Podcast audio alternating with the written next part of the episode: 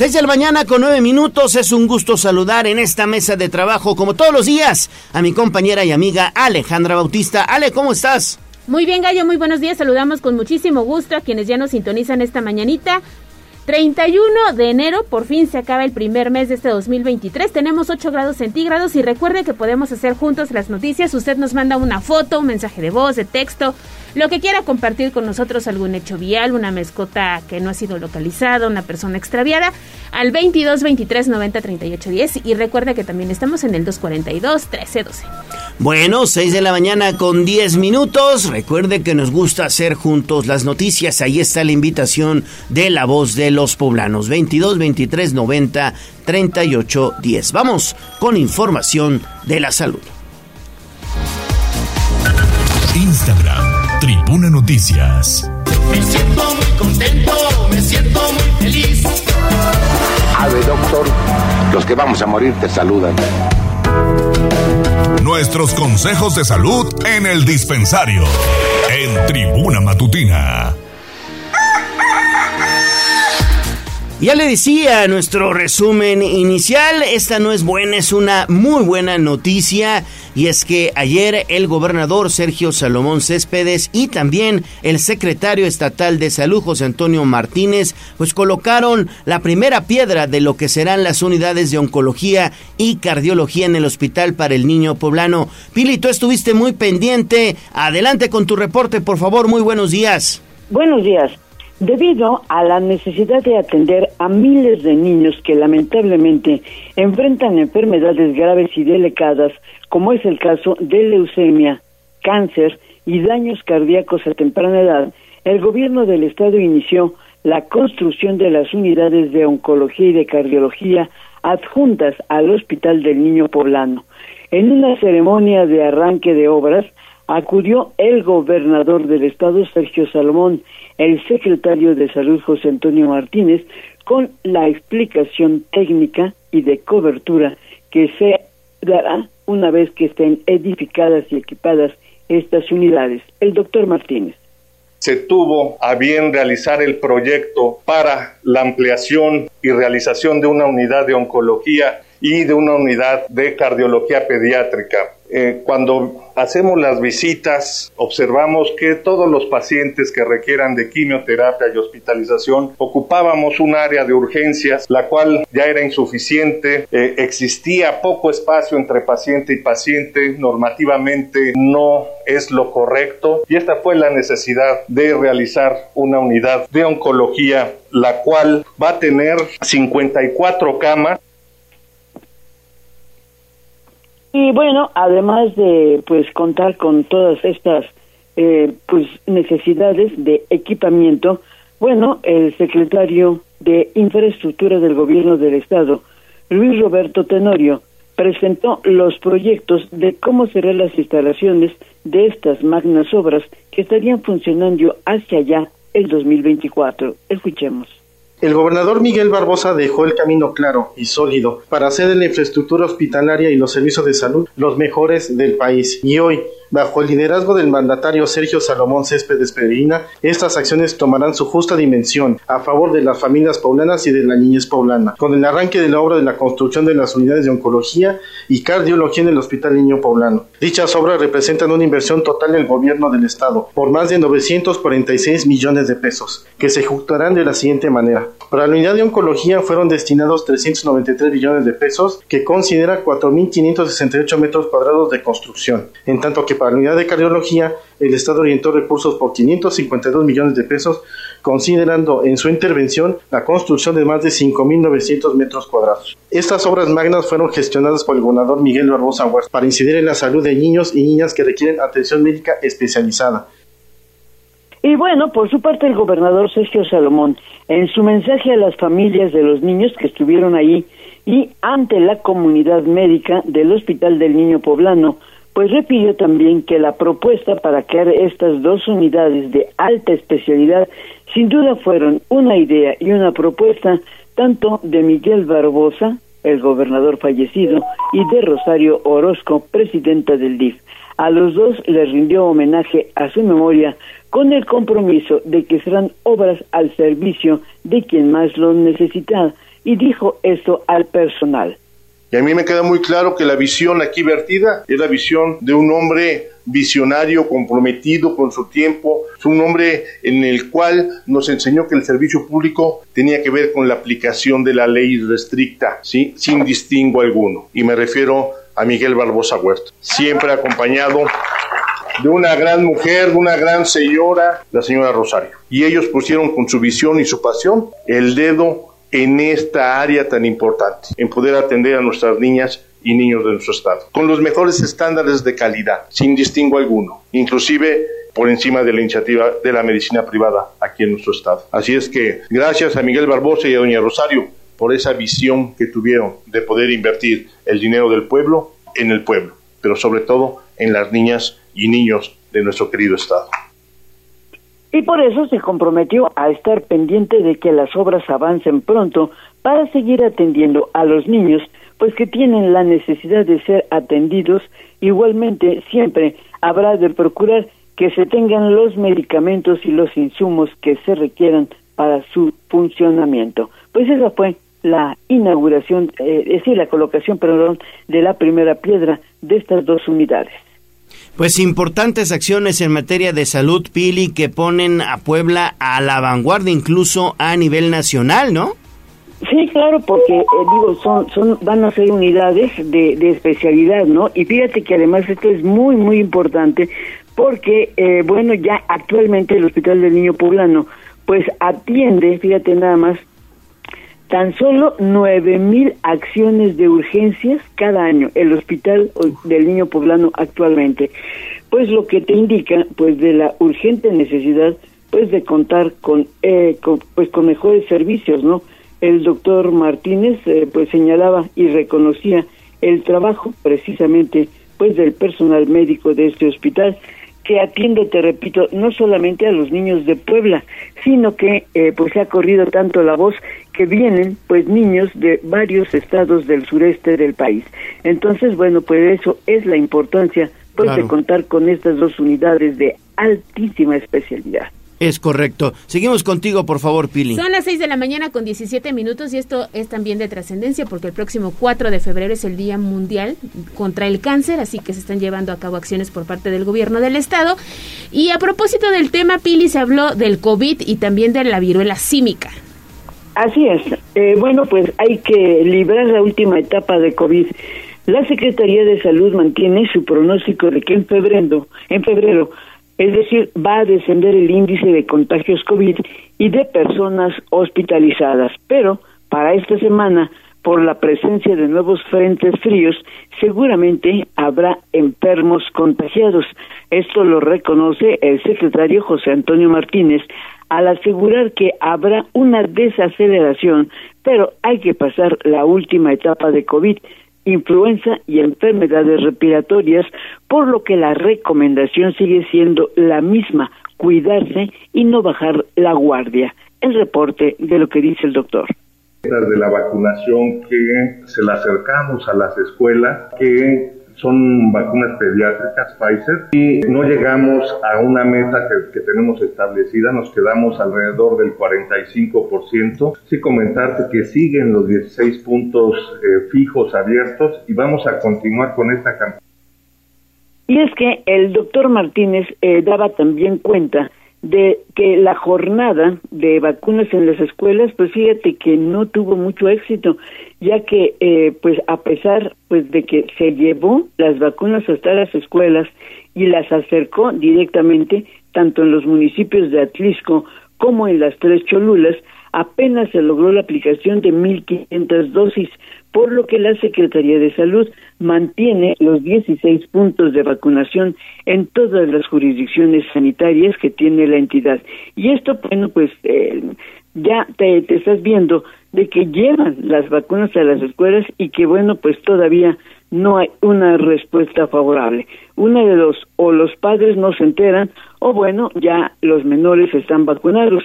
Sin embargo, habrá de continuar pues estas jornadas en el transcurso de el próximo mes.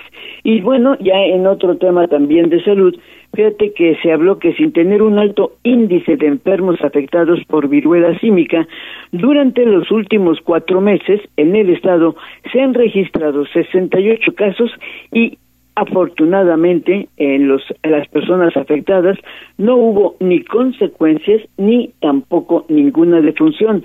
A la fecha hay cuatro casos en activos que están por confirmar en los laboratorios del INDRE pero el doctor Martínez señala que afortunadamente todos los afectados pues han sido curados afortunadamente bien. Ese es el reporte sanitario de ayer. Pues afortunadamente, afortunadamente, ahí vamos con la viruela símica. Sin embargo, hay que hacer el llamado a nuestros amigos radioescuchas para que cuando sean las jornadas de vacunación, que en este caso llevaron el biológico hasta las instituciones educativas, se aprovechen, se sigan aprovechando. Bueno, hasta aquí dejamos información de la salud, 6 de la mañana con 20 minutos. Vamos a comenzar ya con la economía.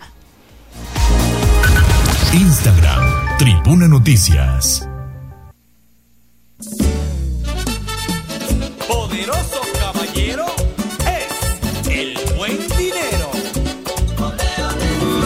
Tengo una columna, tengo dos columnas, tengo tres columnas, sí. Parecen unas torres todas las monedas que yo he guardado aquí. Bien, ahorrar es el paso más importante, pero ustedes deberían aprender más sobre el dinero. El granero. Aquí nuestros consejos de economía. En Tribuna Matutina. 6 de la mañana con 21 minutos. Hacemos enlace ahora con Liliana Tecpanecatl porque Volkswagen de México anunció un nuevo paro técnico. Lili, adelante con la información, por favor. Muy buenos días.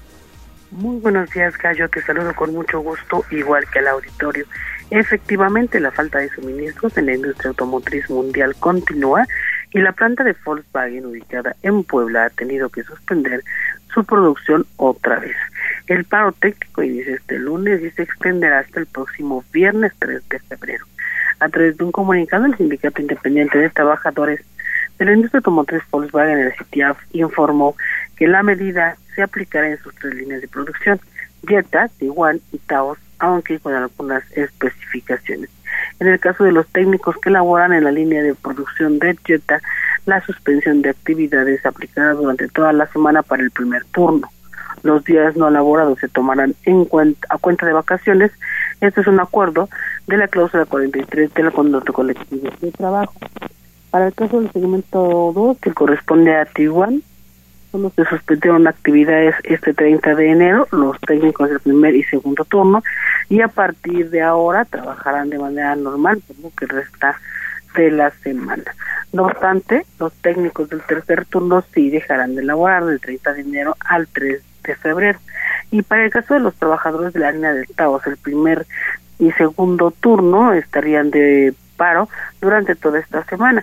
La la representación sindical pues precisó que como en otras ocasiones para los arranques de cada segmento se programará la asistencia de cierto personal y bueno ya que decíamos hace rato que todos los días estos se tomarán a cuenta de vacaciones para aquellos que ya no tienen saldo disponible de días de vacaciones, pues los salarios se pagarán de manera proporcional de acuerdo a los tabuladores que ya se han dado a conocer. Cabe señalar que este es el segundo paro técnico del año en la planta de San Lorenzo Albuquerque. Es el reporte, Gallo ya el segundo paro técnico del año y esto seguramente Lili también está pues, relacionado con el comportamiento del mercado, ¿no? Del mercado automotriz. Sí, definitivamente se debe a la crisis mundial en la que, bueno, pues están faltando suministros para el caso específico de Volkswagen. Son estos eh, chips, ¿no? Microcomponentes electrónicos que necesitan para, pues, el ensamble de las unidades. No hay, así que, bueno, pues esto retrasa la, la producción, pero está pasando, pues, prácticamente en todas las fábricas gallo. Exactamente, en todo el mundo prácticamente. Regresamos contigo en un minuto, Lili. Ahora regresamos con Pili. Tenemos más información con Pili Bravo porque la Universidad de las Américas Puebla y también la planta armadora asignaron un convenio de colaboración, Pili. Así es, fíjate que, bueno, la Universidad de las Américas y la empresa Volkswagen de México ayer firmaron un convenio, un convenio marco de colaboración académica y técnica en la cual ambas instituciones se comprometen a realizar pues programas que beneficien ¿Sí nos oímos? Sí, sí, Pili, te escucho. Ah, perdón, es que oí una voz ahí. Bueno, pues decíamos que eh, las dos instituciones se comprometen a realizar trabajos y programas que beneficien a las comunidades de ambas instituciones, es decir, a estudiantes y a los trabajadores, mediante la planeación, programación y realización de acciones de esta colaboración e intercambio y apoyo a las áreas de interés y beneficio. En este convenio se establecen bases para llevar a cabo pues acciones conjuntas para el desarrollo de proyectos y trabajos que promuevan la educación, la cultura, y la investigación, así como la realización de actividades encaminadas a la superación académica, la formación y capacitación profesional, el desarrollo de la ciencia y tecnología, la asistencia de carácter académico, cultural y tecnológico y de servicio. El convenio también comprende la divulgación de conocimiento y con ello eh, pues tiene el fin de fortalecer las capacidades institucionales. Eh, pues firmaron el convenio la eh, rectora Cecilia Anaya Barrios, así como los representantes del Consejo José Lascarro y eh, por parte de la empresa Volkswagen, bueno, pues acudieron ejecutivos de la misma empresa encabezadas por Ricardo Guerrero Ayala, vicepresidente de Recursos Humanos de Volkswagen. Este convenio pues será de gran utilidad para las comunidades de las dos instituciones. Ese es el reporte Gallo y Gale de este asunto. Muchísimas gracias, Pili. Pues ahí está. Buenas noticias para la UDLAP y también para la planta de autos que siempre están pues tejiendo estos lazos, ¿no? En beneficio los universitarios, pero de la sociedad también. Exactamente, para avanzar juntos hay que hacer equipo, no hay de otra. Regresamos contigo, Lili. Oye, pues es momento de pues iniciar nuestras respectivas dietas y convertirnos en veganos. Las verduras y las hortalizas a buen precio, ¿no? Es cierto, Gallo, es nuestro momento. Fíjate que son buenas noticias porque este lunes los precios de las verduras y hortalizas en Puebla arrancan a la baja respecto de la semana pasada. El brócoli es el producto que presenta una diferencia más amplia. El lunes anterior el kilogramo costó 15 pesos y ahora se comercializa en 10 pesos. De acuerdo a datos del Sistema Nacional de Información e Integración de Mercados de la Secretaría de Economía Federal, el fichado también presentó una baja significativa de 4 pesos respecto de la semana anterior al pasar de 26 a 22 pesos del kilogramo, mientras que el chayote y el jitomate saladet cuestan 3 pesos menos que el lunes anterior. El kilo de ambos se comercializa en 15 pesos y la semana pasada costaba 18 pesos, en tanto que la calabaza italiana cuesta 2 pesos menos, 20 pesos el kilo contra los 22 de la semana pasada.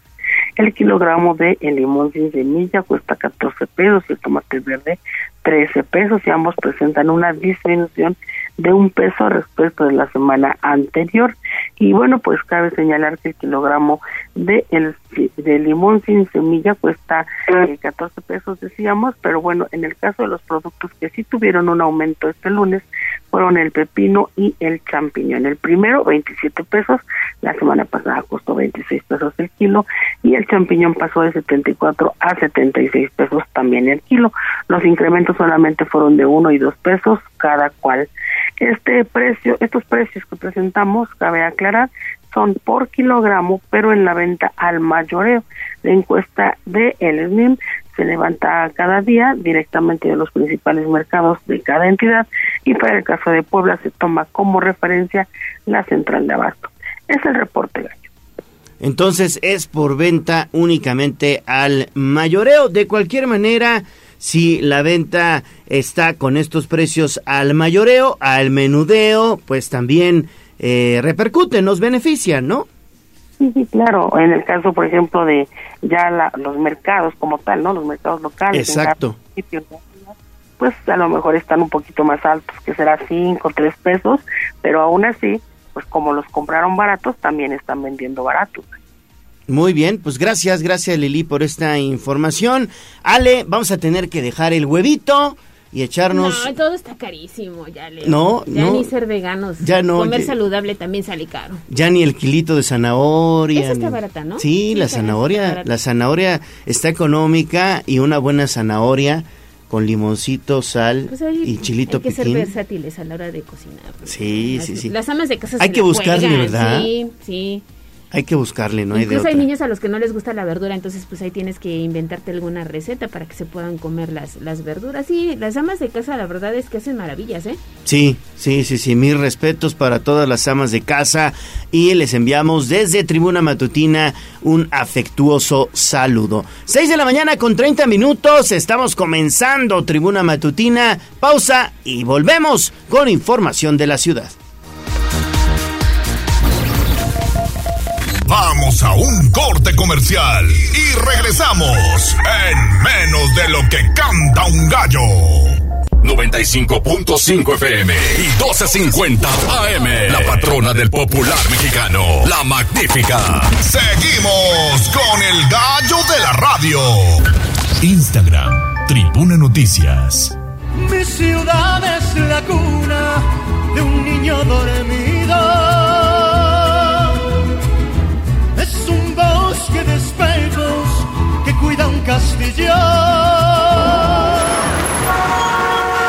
Hablemos de nuestro pueblo. El reporte de la capital poblana. En Tribuna Matutina. Estamos de vuelta en Tribuna Matutina, son las 6 de la mañana con 33 minutos. Vamos a hacer enlace de nueva cuenta con Liliana porque la Cana Sintra pide mayor seguridad en el Parque Industrial Resurrección. Todo parece indicar que no hay luz en esa zona, Lili. Efectivamente, Gallo. Fíjate que trabajadores del Parque Industrial de la Resurrección son víctimas de asaltos nocturnos. Industriales piden al Ayuntamiento de Puebla que atienda el servicio de alumbrado público en esta zona porque se encuentra en penumbras.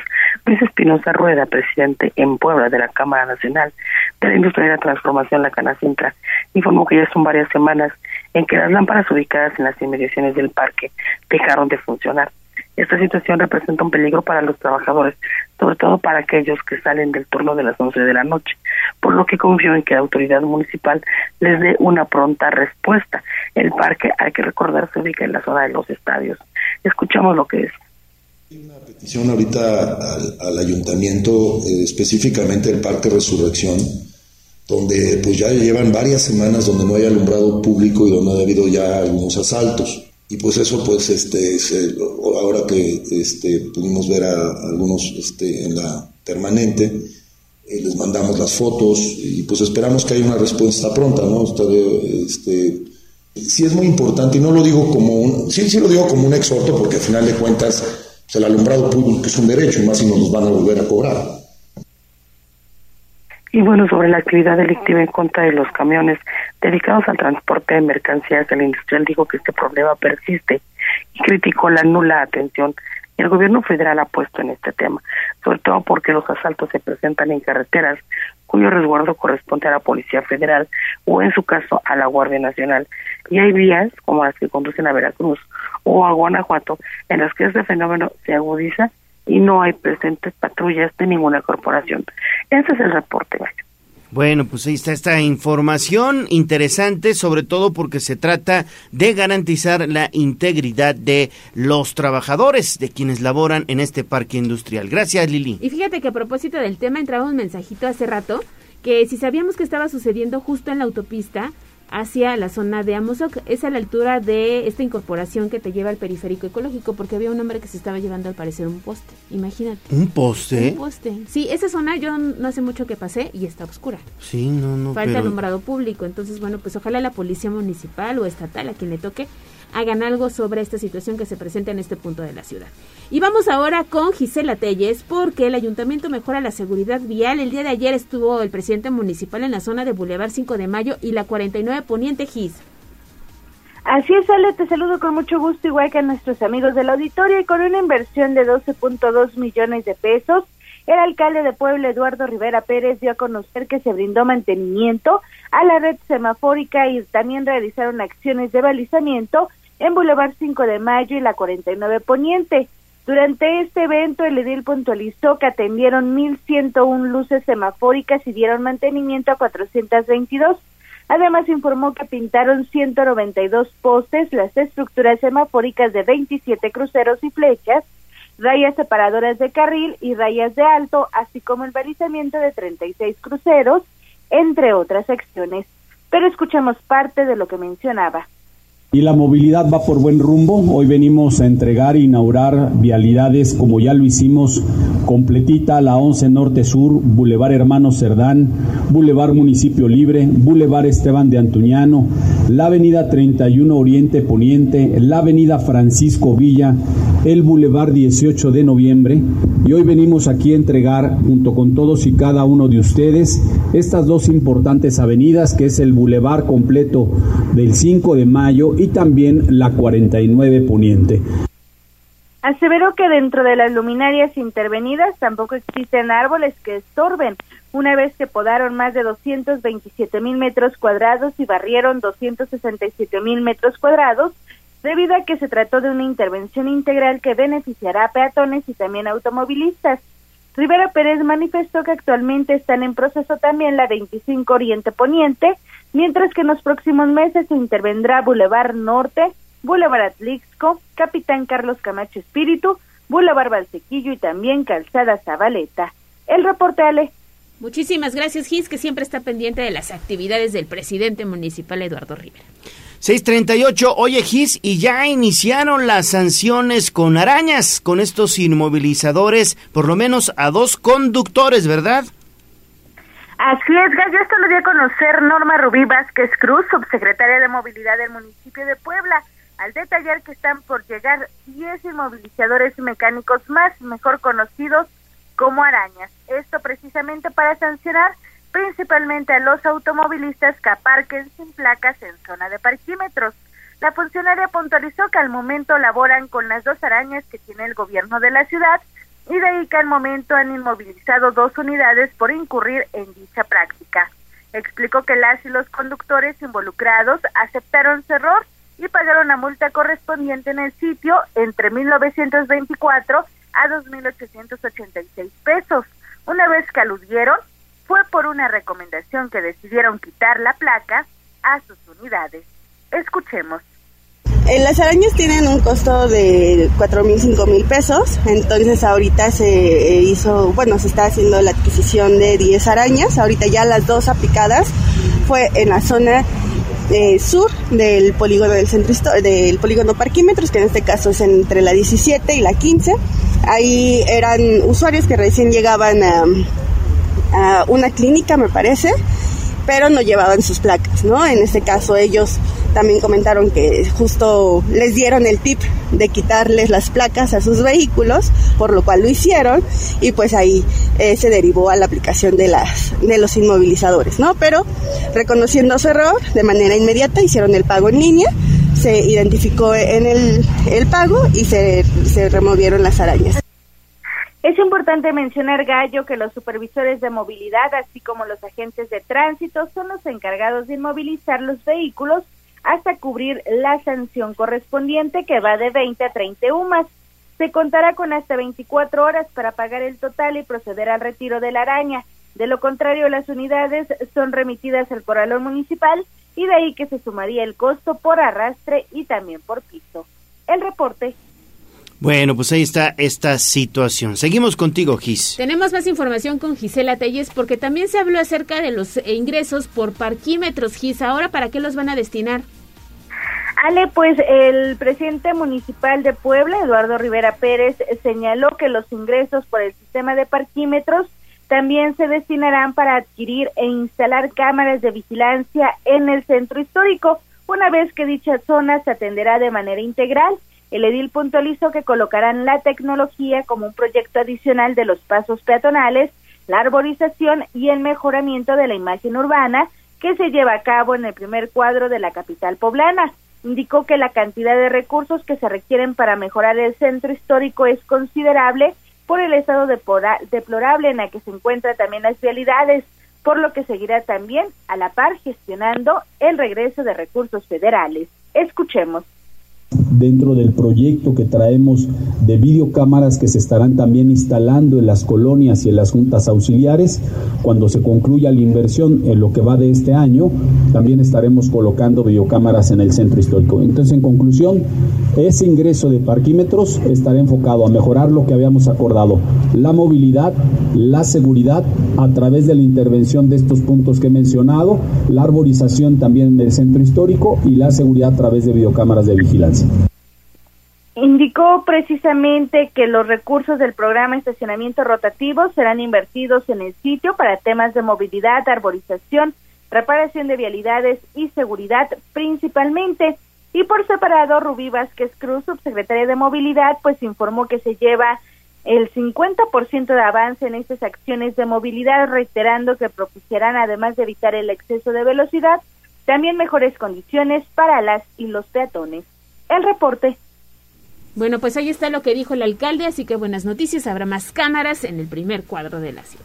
Sí, 6 de la mañana con 43 minutos, ya lo adelantábamos en nuestro resumen inicial de noticias. Para marzo culminará prácticamente la rehabilitación del parque Amalucangis. Así es, Gallo, esto le informó Adán Domínguez Sánchez, gerente de gobierno y gestión del municipio de Puebla, al destacar que se encontraba en total abandono. El funcionario recordó que la Secretaría de Medio Ambiente, así como la de Infraestructura y Movilidad, realizan acciones de mantenimiento al cuerpo de agua, las áreas recreativas, la zona de juegos, también las canchas, entre otras zonas, además de los baños gallo que se encontraban sin luz, agua y muebles.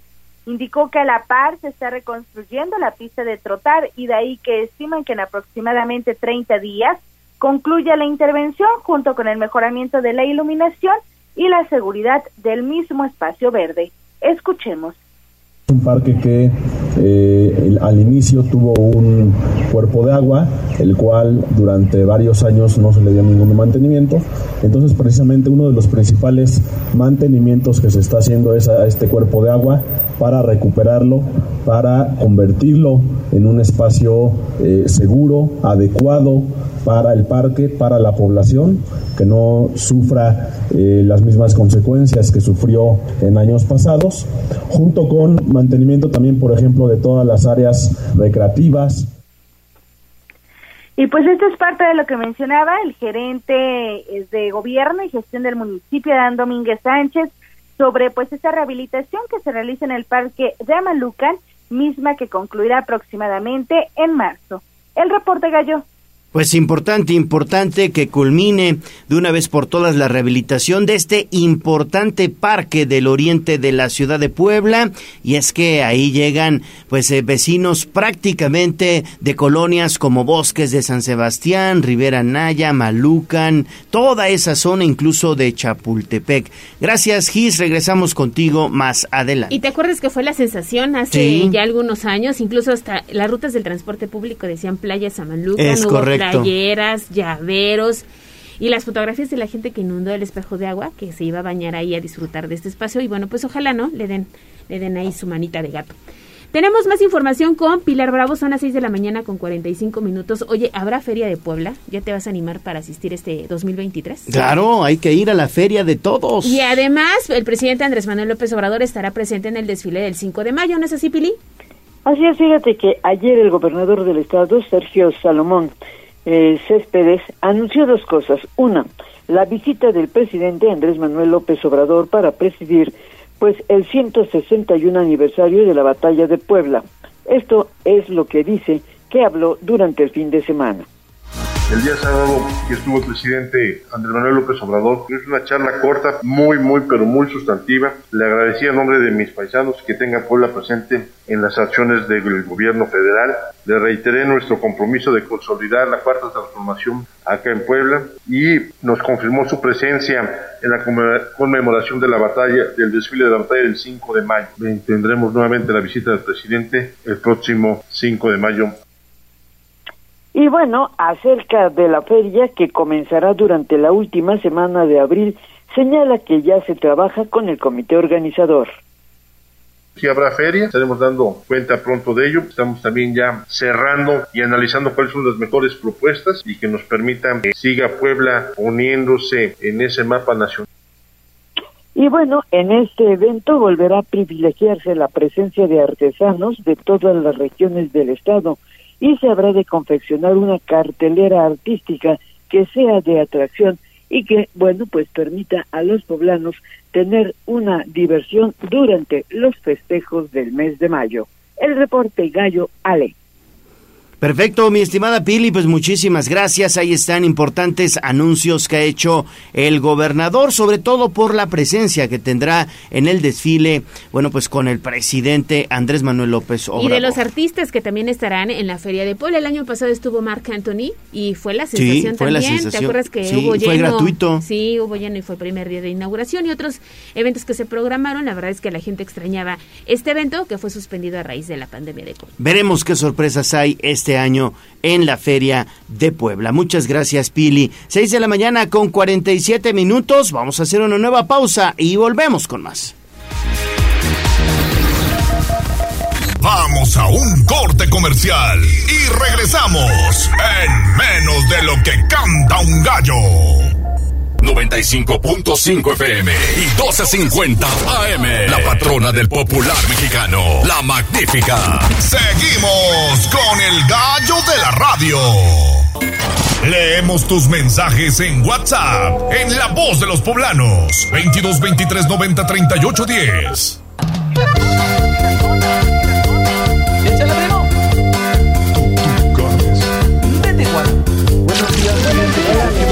Esta es la voz de los poblanos. En Tribuna Matutina también te escuchamos.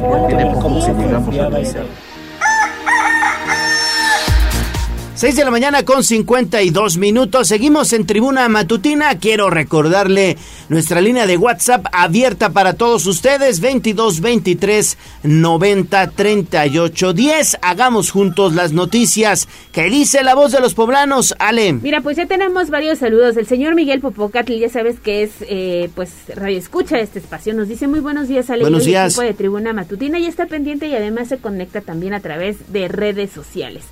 La terminación 44, 3448 nos dice muy buenos días. Es crueldad lo que se genera con nos manda un video de una suponemos es la madre de familia que va caminando en una calle, no sabemos en dónde es, pero patea al pequeñito en varias ocasiones, incluso se ve como pues lo avienta a la cuneta de Oh. esta de esta calle y dice, "Ojalá puedan rastrear esta información por medio de sus redes sociales. Quedo al pendiente, soy la señora Patricia Martínez que los escucho desde la zona del Carmen." Y es que las imágenes sí están bien indignantes. Te las voy a enseñar. Sí, ya la vi. Patea a este a este pequeñito con toda la hazaña, mira. No, no, no. Y bueno, pues nos dice que ojalá podamos Hay que ver dónde habrá habrá, habrá sido, habrá sido eso, Sí, ¿eh? Este este hecho pues muy lamentable que ya esté circulando. Se ve como una zona semirural. Sí, no sabemos, pero le mandamos un saludo a la señora Patricia. También tenemos mensaje de la terminación 3448 que nos saluda desde la zona de San Isidro. Dice que a propósito de esta nota que dabas a conocer al inicio de la emisión, sí urge poner más vigilancia en este centro que dice que es muy concurrido, sobre todo los días lunes. En el tianguis. Sí, dejan mucha basura también, dice. Sí, sí, sí, no, no dejan, pero hecho un asco ahí. Yo pasé la semana pasada justo por la parte de atrás y había presencia, fíjate, de la Secretaría de Seguridad Pública Estatal.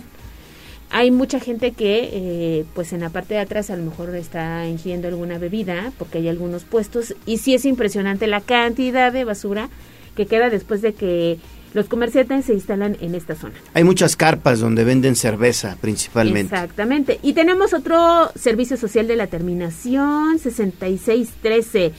Nos dice, muy buenos días, a un familiar le robaron su camioneta el pasado viernes. Podrán subirlo y compartirlo en sus redes sociales. Les mando también el número de contacto. Es una camioneta Nissan, ya tiene, tiene placas del vecino estado de Tlaxcala. Sí. Eh, la vamos a compartir. Blanca. La vamos a compartir a través de, de redes sociales. Y muchísimas gracias. Nos comparte un número de contacto si alguien la ve a esta unidad que fue robada el pasado viernes. Es el 2225 0730 73. El teléfono de todas maneras lo vamos a compartir a través de arroba tribuna vigila. Y concluimos con un mensaje de la terminación 7057 que nos dice muy buenos días. Mándame saludos. Los estoy escuchando desde la zona de Loma Bella. Claro que sí, muchos saludos para todos nuestros amigos del sur de la ciudad de Puebla, de la zona de Arboledas de Loma Bella. Muchas gracias. Pues ahí están los mensajes que están llegando esta mañana. Recuerde que fotos, videos, algún mensajito de voz, 22 23 90 38 es para que hagamos juntos las noticias. Cinco minutos antes de las 7 de la mañana, que no se le haga tarde, vamos a escuchar el pronóstico del clima. La temperatura para este martes 31 de enero en la ciudad de Puebla será de 8 grados centígrados en la mínima y de 25 que se registrará alrededor de las 15 horas. La probabilidad de lluvia será de 0% y se podrá ver durante todo el día un cielo despejado con vientos que irán desde los 10 hasta los 15 kilómetros por hora y ráfagas que podrían llegar hasta los 27 kilómetros por hora. Para la zona de la Sierra Norte y Nororiental del estado, el termómetro registrará las temperaturas más bajas, alcanzando en zonas montañosas una mínima de 3 grados centígrados y cielos nublados, incluso algunas lluvias puntuales en municipios como Jicotepec y Huauchinango. Para las zonas del Valle de Atlixco, la Mixteca, la Sierra Negra y el Valle de Cerdán, los cielos serán despejados con temperaturas promedio de entre 10 y 21 grados Celsius. Para Tribuna Noticias, David Becerra. Gracias, gracias mi estimado David. Precisamente hacemos enlace contigo para escuchar el reporte del volcán Popocatépetl, Don Goyo, que al filo de la una de la mañana de este martes tuvo pues una espectacular explosión donde lanzó pues material incandescente. Adelante David. Gallo Ale, los saludo con mucho gusto, sí, con actividad potente. Pasó la madrugada de este 31 de enero Don Goyo. Y es que a las 12.29 horas, a las 0 horas con 29 minutos de ese 31 de enero, en localidades cercanas, aledañas al volcán, escucharon un poderoso estruendo provocado por una explosión, pues bastante, bastante fuerte, Gallo. Las cámaras del Senapred que monitorean las 24 horas pudieron captar gran cantidad de material incandescente que brotó del cráter, pues esta cubrió gran parte del, del cono volcánico, Gallo. De igual forma, Ayer a la 1.41 de la madrugada y a las 6.21 se registraron dos explosiones menores, una más alrededor de las 11 de la mañana, con expulsión de ceniza y otros gases volcánicos. Sin embargo, toda esta actividad sigue contemplada dentro de los parámetros del color amarillo fase 2 del semáforo de alerta volcánica, gallo así, que bueno, simplemente hay que estar pendientes si la autoridad revela que esto escala, que esta que esta actividad escala, bueno, entonces ya sería tomar las medidas pertinentes en su momento. Sin embargo, ahora sigue en amarillo fase 2, Gallo. La información de Don Goyo. Así es, David, amarillo fase 2, ya lo decían los científicos del Senapred el fin de semana que realizaron un sobrevuelo por el volcán. Son eh, escenarios que se prevén dentro del amarillo fase 2 debido a que pues el coloso está destruyendo este domo que efectivamente observaron desde el cielo, ¿no? Así es, y mucha gente sintió precisamente eh, el estallido que ocurrió al filo de la medianoche Digo, en lo personal, no, pero mucha gente sí se alertó que sembraron puertas y algunas ventanas, sobre todo en comunidades cercanas a Don Goyo. Y vamos con Pili Bravo ahora. Así es, porque ustedes vieron estas imágenes que compartimos a través de arroba tribuna noticias y de tribuna vigila de esta persona que escaló el coloso pese a la actividad, el incremento de la actividad que ha mostrado. Bueno, pues la Sedena va a revisar a excursionistas. ¿Por qué, Pili? Cuéntanos los detalles. Bueno, pues fíjate que a pesar, como tú mencionas, de la advertencia del Centro Nacional de Desastres, el CENAPRED, de no ascender al Popocatépetl por redes sociales, pues este grupo de montañistas en desafío ascendió a la cima y mostró pues las imágenes y videos de la zona de lo que vieron y permitió también a las autoridades pues detectar que estas personas pues utilizaban insignias militares. Por esa razón, autoridades de la Secretaría de la Defensa Nacional eh, pues buscan al promotor de estos acentos, eh, ascensos, perdón, para que expliquen por qué utilizan ese tipo de ropas e insignias que son propias del ejército, lo cual representa una falta. Esto lo reveló ayer el secretario de Gobernación Julio Huerta. Trata de una persona que se dedica a ascensos en volcanes activos, que en esta temporada de mucha actividad de Popocatépetl en tres ocasiones ha ascendido. Eh, se le está esperando para hablar con él de parte de la Secretaría de Defensa Nacional y Protección Civil. Y por otra parte, que aquí lo delicado consiste en que había algunas personas que portaban insignias de la Secretaría de la Defensa Nacional. Por eso la, la, Secretaría de Defensa Nacional, la propia Secretaría, está implementando una investigación para ver de qué está, de, qué, de quiénes se trata y por qué portaban esas, esas insignias. Y bueno, además, eh, bueno, estarán advirtiéndoles que esto está prohibido y eh, ascender todavía más porque deben observar la advertencia eh, tanto en los puntos de ascenso de no realizar incursiones. Sin embargo, el grupo de montañistas pues eh, no ha hecho caso y lo ha hecho desafiando el peligro y naturalmente poniendo en riesgo sus propias vidas. Ese reporte, Gallo, Ale. Bueno, pues ahora tendrá que rendir cuentas ante la autoridad. Y fíjate que yo le vi una gorra con motivos eh, militares. Sí. Eh, la parte de la ropa no, no me percaté mucho, pero iba acompañado de otras tres personas. Generalmente subía solo, porque lo entrevistamos ya en alguna ocasión. Esta vez que subió al volcán, vi que algunas televisoras retomaron la, la, información, incluso lo buscaron y sí brindó detalles de este ascenso, que no únicamente hace en México, se ha ido a otras partes a, a subir algunos, algunos volcanes activos. Es una actividad que hace de manera común esta persona Pili, pero que es peligrosísimo, ¿no? Pues sí, Héctor está poniendo en vida, eh, en riesgo su vida y bueno, de sus acompañantes, ¿no? Sí. Entonces, bueno, pues sí, ya con esta advertencia que le hará el Ejército y Protección Civil, pues tiene que entender, ¿no? Que, que pues hay que respetar al coloso, ¿no? Ya sucedió un accidente hace tiempo, no sé si te acuerdes, ¿no? Que sí le costó la vida. Una chica del Estado de México. Exactamente. Y bueno, pues entonces digo, ya la más advertencias, pues pues ya no está. A pesar de que, fíjate, se ha puesto en otro tiempo, no sé si te acuerdes, que hubo un tiempo en que hubo incluso destacamentos del ejército que se pusieron en Salicintla. Es correcto. Así como en el paso de Cortés, ¿no? Para impedirlo.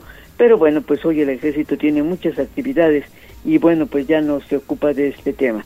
Pues con esto no sabemos, esperemos que, ya estos jóvenes entiendan de que pues ya detengan sus ansias, ¿no? Pues de ver la montaña, ya la conocen, ya conocen el cráter, que bueno, pues es suficiente, ¿no? Sí. Entonces, si les gusta la alta montaña, y hay otras opciones. Ahí está el Pico de Orizaba, el mismo Iztaccíhuatl, el Nevado de Toluca. Hay otras opciones. Gracias, Pili. Hasta luego. Bueno, vamos ahora con el reporte de la calidad del aire. Ya está listo David Becerra. ¿Cómo amanecemos, David? Hola Gallo, nuevamente te saludo. Pues continúa la fluctuación de la calidad del aire.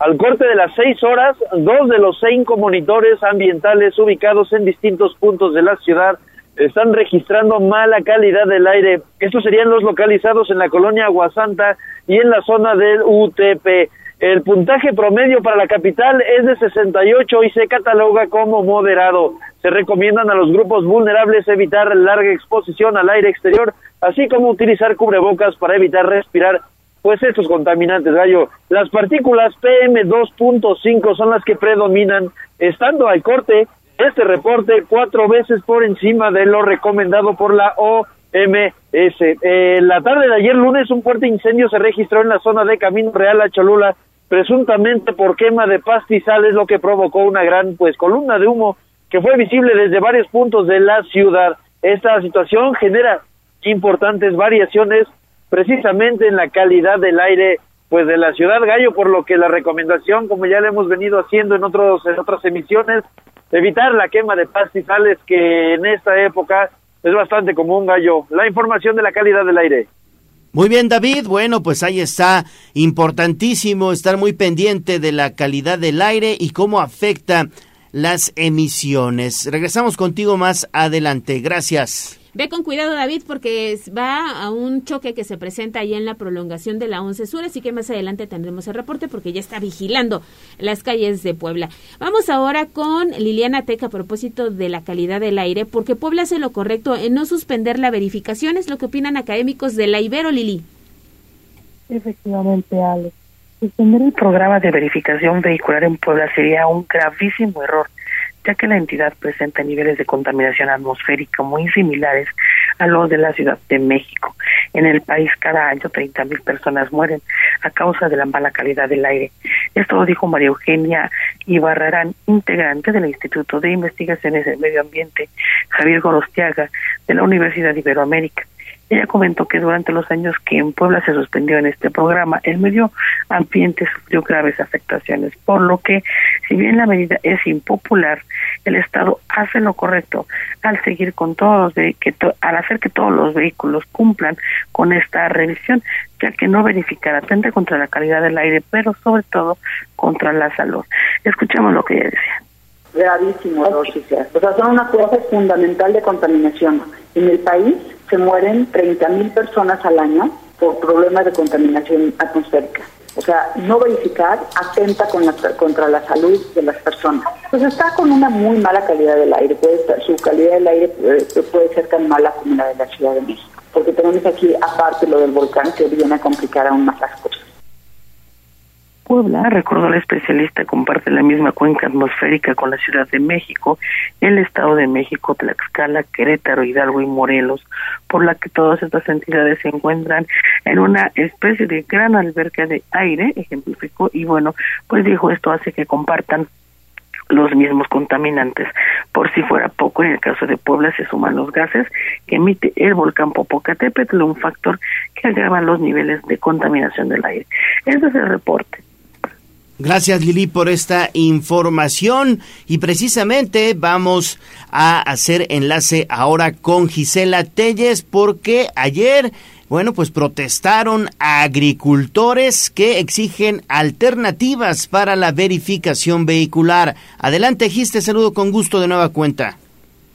Así es, Gallo, y es que debido a que los agricultores de Puebla tienen dificultades para adquirir nuevas unidades, José Méndez, representante del Movimiento Poblano, pidió al gobierno del estado una alternativa de verificación. En conferencia de prensa puntualizó que requieren de sus unidades para comercializar sus productos. Sin embargo, sus bajos ingresos impiden que puedan modificar o adquirir nuevas. Por ello pidieron diálogo con el gobernador Sergio Salomón Céspedes para que las reglas de verificación sean distintas y no solo se sostenga que no habrá marcha atrás respecto a dicha determinación. Es por ello precisamente que Jorge Méndez, representante de Movimiento Poblano, pues pidió al gobierno del estado una alternativa de verificación y una reunión para poder pues poner sobre la mesa dichas alternativas.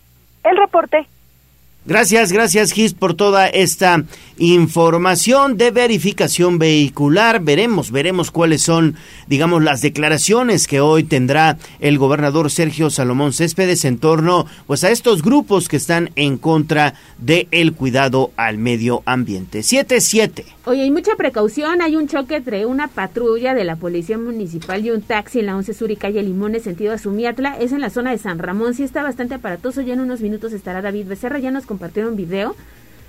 Eh, está ya afectada la circulación y bueno, pues hay elementos de la Policía Municipal atendiendo este reporte. Bueno, pues vamos a tener el reporte completo más adelante, 7, 8 de la mañana. Vamos a regresar con las mañanitas, así que si usted tiene felicitaciones, pues mándenos mensaje al 22 23 90 38 10. Volvemos.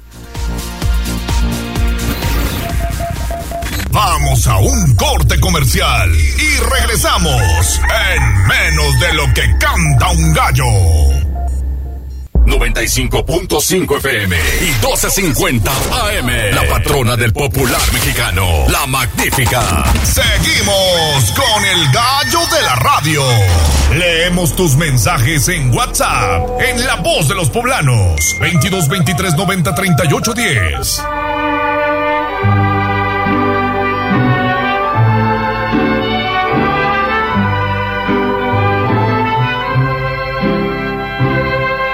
La fresca y perfumada mañanita de tu santo, recibe mi bien amada la dulzura de mi canto. Encontrarás en tu reja un fresco ramo de flores que mi corazón te deja, chinita de mis amores.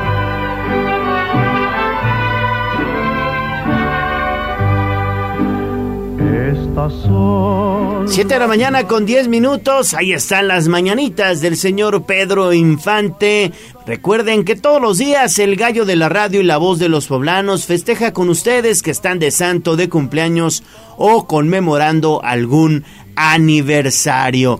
Hoy, ¿a quién celebramos, Ale? Fíjate que hoy es el santoral de quienes llevan el nombre de Waldo y también de Ciro. Así que les mandamos un saludo muy especial. Yo conozco a alguien con ese nombre. Bueno, Ciro de cariño. Ciro. Ciro de cariño. Waldo y Ciro, pues muchas felicidades para ustedes que llevan el nombre de Waldo y Ciro y también para todos los que están cumpliendo años este 31 de enero. Nuestras felicitaciones. Mañana, mañana ya hay pasteles, ¿eh? Mañana ya hay pasteles. Ya regresa nuestro pastelero de vacaciones, mi estimado Jazz. Así es, mira, aprovechando, dice la señora Magdalena Ortiz de la Rosa ya no van a regalar pasteles. Mi marido cumple años el viernes.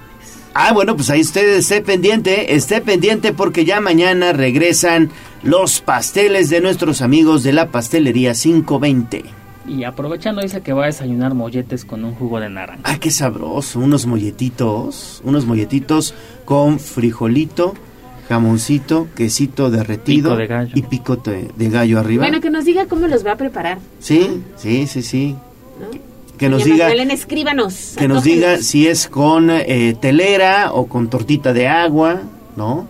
también son muy, muy sabrosos. yo no entiendo esa diferencia. Para mí es torta igual. Torta de manteca o torta de agua, dicen los panaderos. bueno, pues provechito, que disfrute sus molletes. Ya nada más nos antojo. Provecho y muchas felicidades para todos. Vámonos entonces con información de la nota roja.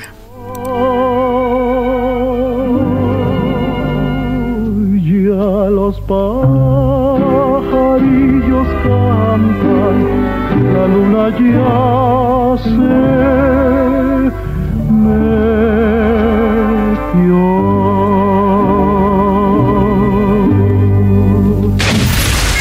Sitio web código rojo.mx. Y basta ya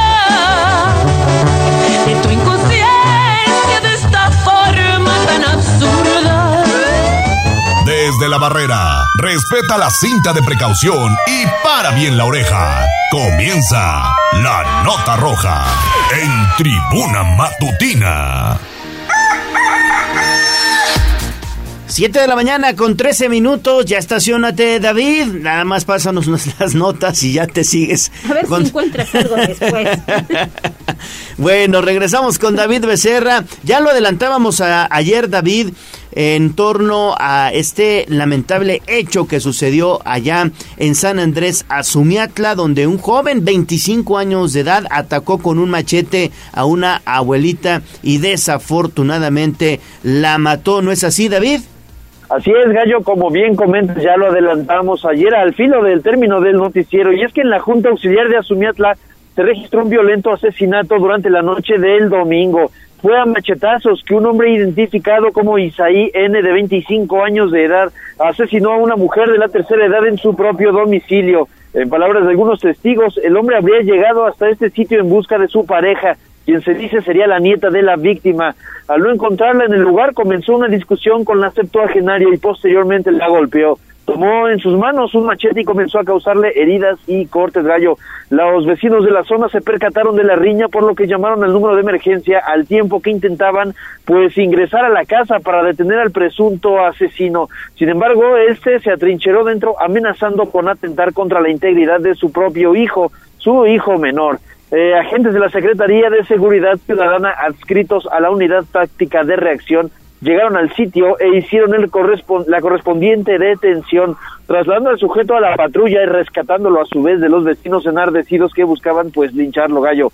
Paramédicos llegaron al sitio solo para corroborar que la mujer carecía de signos vitales y elementos de la Secretaría de Seguridad Pública abanderaron el sitio como agentes de la Fiscalía que también realizaron el levantamiento del cadáver y la recolección de indicios para pues llegar al fondo de este lamentable incidente. Gallo, la información que tenemos. Gracias, David. Seguimos contigo. Y de la zona de Azumietla nos vamos a San Miguel Mayorazgo porque estuviste muy pendiente de este incendio en un edificio de esta unidad habitacional. Dos personas resultaron lesionadas, además de un lomito, David. Así es, Ale, y es que una fuerte explosión fue la, por acumulación de gas y eso se registró la mañana de ayer lunes en el edificio 12302 del Infonavit San Miguel Mayorazgo. Fue alrededor de las 8.30 de la mañana cuando los habitantes de esta casa intentaban encender el boiler ubicado en la azotehuela pues de la casa. De un momento a otro una flama invadió todo el interior provocando quemaduras de consideración en las dos personas, padre y madre de la familia que habita ahí. De inmediato, vecinos de los departamentos contiguos salieron alarmados y al escuchar los gritos de ayuda desde el interior de este departamento actuaron inmediatamente para sacarlo. Sin embargo, la puerta principal estaba bloqueada y todo se encontraba en llamas, todo, todo dentro de la casa. Uno de los vecinos comenzó a cortar con una cegueta las protecciones de las ventanas precisamente de la azotehuela y pues ahí se encontraban los lesionados. De esta forma fue que varios vecinos los sacaron por la ventana y lograron ponerlos a salvo fuera de la vivienda. Al lugar arribaron bomberos de protección civil y del Estado quienes rápidamente sofocaron las llamas. Sin embargo, Gallo Ale, todo el interior ya estaba reducido a cenizas. Paramédicos de protección civil fueron los encargados de brindarle la atención prehospitalaria a ambos afectados y posteriormente trasladarlos a un nosocomio. Como bien comentas, Ale, el omito, el omito, la mascota de la familia también se encontraba dentro y sufrió heridas de consideración, por lo que una veterinaria llegó hasta el sitio para brindarle también atención médica y es que parecía que estaba en shock y también resultó pues afectado por las flamas porque bueno vecinos amigos de las hijas de la familia estaban pues cargándolo y, en brazos con una manta, se veía bastante, bastante también afectado el perrito. Ale Gallo, la información que tenemos sobre este lamentable incidente. Así es, David, estaba hasta tiznado, lo vi todo gris y recibió respiración, ¿no? Le dieron ahí respiración los, eh, los paramédicos, la gente de bomberos que se dio cita pues a atender este incidente. Eh, sacaron un pequeño tanque de oxígeno con el que pues también lo, lo pusieron un poco a respirar se encontraba bastante lesionado eh, eh, este perrito y bueno, ni se diga de los familiares que las quemaduras que les provocó en el cuerpo fueron bastante considerables. Bueno, pues ahí está David. Muchísimas gracias por esta información.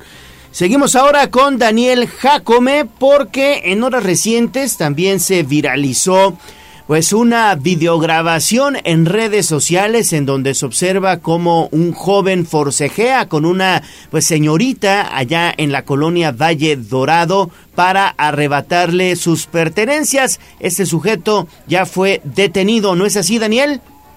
Es correcto, Gallo. ¿Qué tal? Te saludo con gusto. La Secretaría de Seguridad Ciudadana del municipio de Puebla logró la detención de un hombre por robo a transeúnte. Mediante un recorrido de vigilancia en inmediaciones de la colonia Valle Dorado, policías municipales lograron la detención de Milton, de 27 años de edad. Durante esta intervención, elementos de la corporación recuperaron un teléfono celular propiedad de una ciudadana. El ahora detenido quedó a disposición del agente del Ministerio Público para las investigaciones correspondientes tras estos lamentables hechos, eh, Gallo, como bien dices, que se, bueno, pues viralizaron eh, a través de redes sociales en el que vemos cómo, pues de manera pues bastante cobarde y lamentable esta persona forcejea con la mujer quien, bueno, pues a quien trató como si se tratara de un igual, ¿no? De una persona del mismo peso, del mismo sexo y un hecho realmente lamentable que indignó a varios internautas. Es correcto, Daniel, totalmente lamentable porque se ve incluso Ale como la señorita va corriendo tras este canijo, pero pues sí, no no lo no logra alcanzarlo. Afortunadamente la policía actuó muy rápido. Y la calle, bueno, se veía solitaria, ¿eh? Después pasó un vehículo de color rojo que yo pensaría le iba a ayudar a esta chica, ¿no? Pero se veían los dos corriendo a lo largo de esta avenida. Lo bueno es que ya está tras las rejas. Luego un tamalero también pasó por ahí. Y si alguien fue víctima, que también acuda a denunciar, eso es importante. Claro. Seguimos entonces con Daniel. Concluimos la información de Código Rojo con esta noticia. Dan 300 años de prisión a seis personas por secuestro, Daniel. Es correcto, Ale. ¿Qué tal? Te saludo con gusto. Efectivamente, pues la Fiscalía General del Estado de Puebla logró sentencia condenatoria contra Jorge Arturo, alias el Borrego, Filomeno, alias el Pillín, José Luis, alias el Cholo, Daniel, alias el Conejo, Julio César, alias el Caracol y Diana Jocelyn, y o Diana y o Jocelyn Diana, penalmente responsables del delito de secuestro agravado. El 23 de enero de 2014, las personas sentenciadas privaron de la libertad a una mujer y a un hombre en el municipio de Atlisco y les mantuvieron en cautiverio en una casa de seguridad al no obtener el dinero del rescate en una barranca de San Lorenzo, Achocomanitla, Tlaxcala, les dispararon a las víctimas causándoles lesiones. En marzo de 2014, elementos de la entonces Procuraduría General de Justicia del Estado de Puebla detuvieron a las personas partícipes de los hechos. En tanto, el agente del Ministerio Público realizó actos de investigación y recabó pruebas con las que pudo constatar su responsabilidad. La autoridad judicial les impuso una pena privativa de la libertad de 50 años a cada una de las seis personas responsables, logrando en suma 300 años. Además, las personas tendrán que pagar una multa y la reparación del daño moral. Ale. Gracias, Daniel. Antes de irnos, pues desafortunadamente murió un trabajador sepultado allá en las obras que están desarrollando en la Junta Auxiliar Resurrección. Daniel, tú tienes detalles también. Es correcto, Gallo, el derrumbe en una obra de instalación de drenaje llevada a cabo en inmediaciones de la Resurrección, Junta Auxiliar de la Ciudad de Puebla, dejó el saldo de una persona sin vida y una lesionada. Sobre los hechos se indicó que los trabajadores se encontraban operando sobre la avenida Adolfo López Mateos en la colonia Jorge Obispo, donde una falla en el apuntalamiento de la obra originó una luz que sepultó a ambos. Por lo anterior, personal de la de Protección Civil Municipal se trasladó al sitio donde con ayuda de bomberos de la Secretaría de Seguridad Pública Estatal realizaron labores para rescatar a los obreros, logrando así poner a salvo a uno de ellos, quien sufrió heridas leves y no requirió hospitalización. Por otra parte, su compañero fue extraído de los escombros, desafortunadamente ya sin vida. Al lugar se movilizaron agentes de la Fiscalía General del Estado, quienes se encargaron de levantar el cuerpo y de autorizar su ingreso al anfiteatro de la ciudad, donde se espera que sea reclamado por los deudos. La información, Gallo. Bueno, pues que descanse en paz este trabajador de la construcción. Gracias, Daniel. Regresamos contigo más adelante. 7 de la mañana con 22 minutos. Hoy seguramente a usted en algún momento le ha fallado su teléfono celular. Llega muchísimo material multimedia, fotografías, videos y luego, bueno, pues el equipo puede llegar a saturarse. Le quiero hacer una recomendación para que no le falle su oficina móvil. Apapachen a su celular y la mejor opción es laboratorio celular. Ahí bueno, pues ofrecen teléfonos, tablets, pero todo lo mejor, todos los accesorios como fundas, micas, cargadores, carcasas y el servicio de laboratorio para que esta oficina móvil nunca falle. Es el servicio express, servicio express, o sea, tú llegas, sale y rapidísimo, rapidísimo evalúan qué tiene tu equipo e inmediatamente comienzan a repararlo para que no te quedes incomunicado. Eso es bueno porque andamos a las prisas y queremos siempre una atención así, veloz, veloz, veloz, así que hay que acudir con los especialistas. ¿En dónde se ubican? Laboratorio Celular los atiende en Cruz del Sur,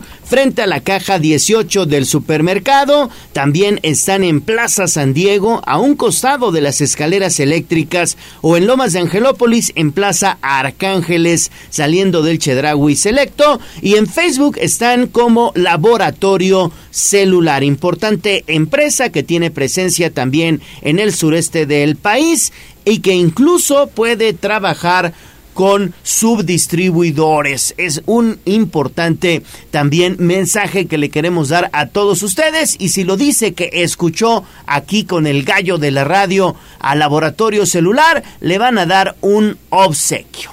Así es, así que muy pendientes y recuerden que todos los días aquí les estamos obsequiando algo a nuestros amigos de Tribuna Matutina. Es correcto, 7 de la mañana con 24 minutos, pausa y volvemos con más. Vamos a un corte comercial y regresamos en menos de lo que canta un gallo. 95.5 FM y 12.50 AM. La patrona del popular mexicano, la magnífica. Seguimos con el gallo de la radio. Sitio web, tribunanoticias.mx. Estamos de vuelta en Tribuna Matutina, son las 7 de la mañana con 27 minutos. Ahora vamos a escuchar esta cápsula que nos ha preparado nuestra colaboradora Gaby Hernández en eh, datos históricos para no olvidar. Escuchemos.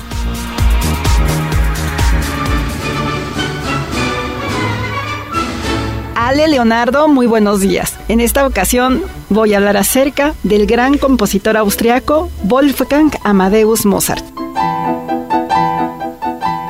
Hace 267 años nació en la ciudad austriaca de Salzburgo uno de los compositores más importantes de toda la historia de la música occidental y una de las figuras que más leyendas ha suscitado. Y me refiero a Mozart, quien fue un compositor, pianista, director de orquesta y profesor del antiguo arzobispado de Salzburgo.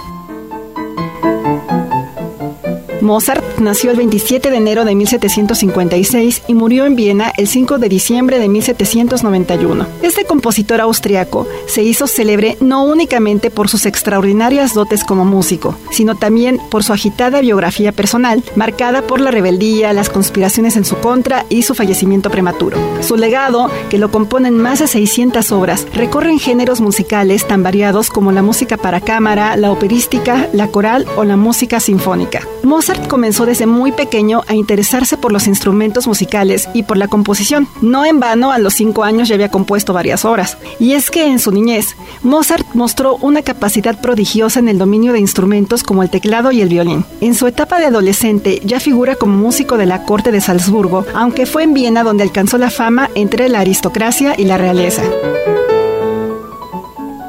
Mozart siempre aprendía vorazmente de otros músicos y desarrolló un esplendor y una madurez de estilo que abarcó desde la luz y la elegancia a la oscuridad y la pasión. A pesar de contemplar a Mozart como el personaje simpático, divertido y alegre que sin duda llegó a ser, su vida no fue tan fácil como aparenta su propia música. Su temprana muerte a los 35 años, no exenta de misterio, vendría acompañada de una situación económica complicada a pesar de su fama y de una multitud de composiciones, ya que en los años previos a su muerte compuso muchas de las sinfonías, óperas y conciertos más conocidos, tal como La flauta mágica, Requiem o Don Giovanni, mismas que influyeron en compositores en la talla de Beethoven. En los últimos años de su corta vida, Mozart se muestra como un artista rebelde. Rechaza estar al servicio de ningún noble e intenta subsistir como compositor de forma autónoma. Las envidias que suscitó, los problemas económicos que sufrió y las deudas a las que tuvo que hacer frente, así como su prematura y letal enfermedad, acabaron muy pronto con una vida tan extraordinaria como fascinante.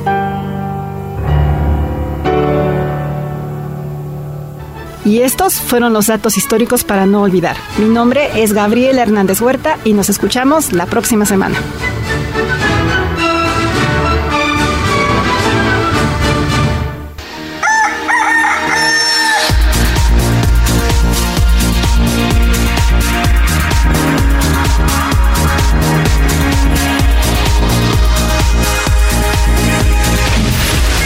Sitio web tribunanoticias.mx. Un, dos, tres, cuatro. ¡Extra, extra! ¡Nuestra azul para la guerra! ¡Al grito del boceador! Esto es lo más destacado de la prensa escrita en Tribuna Matutina Nacional. 7 de la mañana con 31 minutos vamos rápidamente a escuchar este reporte para que los padres de familia lo tomen en cuenta. Se trata de información interesante porque se intoxicaron 15 con clonazepam. Esto ocurrió en Guanajuato. Adelante, Avi. ¿Qué tal, Ale, amigos del auditorio? Excelente mañana. Así es, y es que al menos 15 estudiantes de una escuela primaria ubicada en, en Guanajuato se intoxicaron por consumir clonazepam, informó el gobierno municipal a través de un comunicado y es que en el comunicado se lee que se presume que las y los estudiantes ingirieron el medicamento como parte de un reto que se ha vuelto viral en redes sociales. Y es que el pasado 25 de enero, la Comisión Federal para la Protección contra Riesgos Sanitarios mexicana alertó a los jóvenes del riesgo que conlleva un reto que se ha hecho viral en la plataforma TikTok. Y es que el juego llamado El que se duerma al último gana consiste en consumir medicamentos controlados que inducen al sueño y tratar de aguantar en vilo el máximo tiempo posible.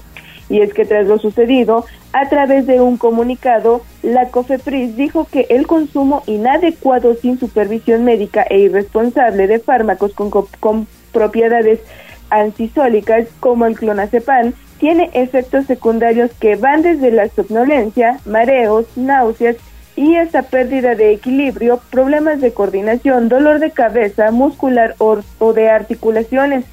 Y es que las autoridades de Guanajuato informaron que en la mañana de lunes pues recibieron una llamada de una mujer que pidió ayuda pues dos alumnos de primaria estaban intoxicados. Y es que al llegar al lugar, las autoridades identificaron a 15 estudiantes de entre 10 y 11 años de edad con síntomas de intoxicación por clonazepam, por lo que fueron trasladados a distintas clínicas para valorar su estado de salud. Y es que este fenómeno ha crecido de forma alarmante en México y en enero pues se reportó más de una veintena de casos de jóvenes intoxicados al poner en práctica pues ese reto que se ha vuelto viral en TikTok, incluyendo pues a los cinco estudiantes en la escuela secundaria diurna número 26, Francisco y Madero, ubicado en la alcaldía Cuauhtémoc de la Ciudad de México. Y es que las autoridades mexicanas pues ya identificaron que en 2022 pues fueron alrededor de 500 incidentes de menores de edad derivados de este tipo. Pero vamos a ver, ¿qué es el reto clonazepam? Pues este reto también se conoce como el que se duerma el último, gana, y es un reto que se ha popularizado entre niños y adolescentes y consiste en consumir medicamentos controlados que inducen al sueño, principalmente pues es clonazepam. ¿Y qué es el clonazepam? Pues es un medicamento derivado del grupo de las benzodiazepinas y es recetado por especialistas para el tratamiento de trastornos de pánico, insomnio y ansiedad. Y es que el consumo de este medicamento suele ser recomendado por periodos breves, ya que puede causar dependencia tras la toma ininterrumpida del medicamento. Ale, es la información que tenemos del tema. Pues muchísimas gracias, Avi. Muy alertas en casa, ¿no? Muy alertas con este reto que es obviamente una estupidez, es una tontería lo que están realizando estos jovencitos, estos niños de primaria y también pues el llamado a las farmacias a que estén bien alertas en torno a quienes están adquiriendo este tipo de medicamentos porque solamente se pueden vender con receta médica, son medicinas controladas. Entonces, ¿cómo lo están consiguiendo? También esa es la preocupación incluso que tiene la COFEPRIS, ¿no? Sí, exactamente. Pues vamos a estar pendientes de esta situación que se ha presentado desde principios de mes, del mes de enero y que muchos están viendo a través de redes sociales y en este caso hablamos de TikTok. Así es, bueno, 7 de la mañana con 35 minutos, gracias Avi, pausa y volvemos con los deportes. Vamos a un corte comercial y regresamos en menos de lo que canta un gallo. 95.5 FM y 1250 AM. La patrona del popular mexicano, la magnífica. Seguimos con el gallo de la radio. Twitter, arroba tribuna deportes.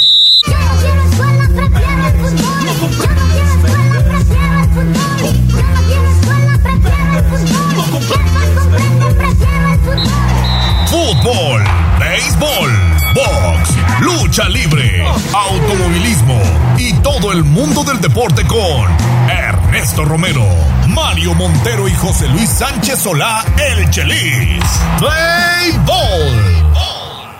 Mexicano soy de Adelante Neto, ¿cómo estás? Muy buenos días. ¿Qué tal Gallo? Muy buenos días, buenos días a todo el auditorio. Vámonos rápidamente con la información deportiva porque el plazo que pidió John de Luisa para presentar un informe y reestructuración en la selección mexicana pues venció y ya se tienen vislumbrados algunos cambios en el balompié mexicano que se esperan sean anunciados este martes en una conferencia de prensa.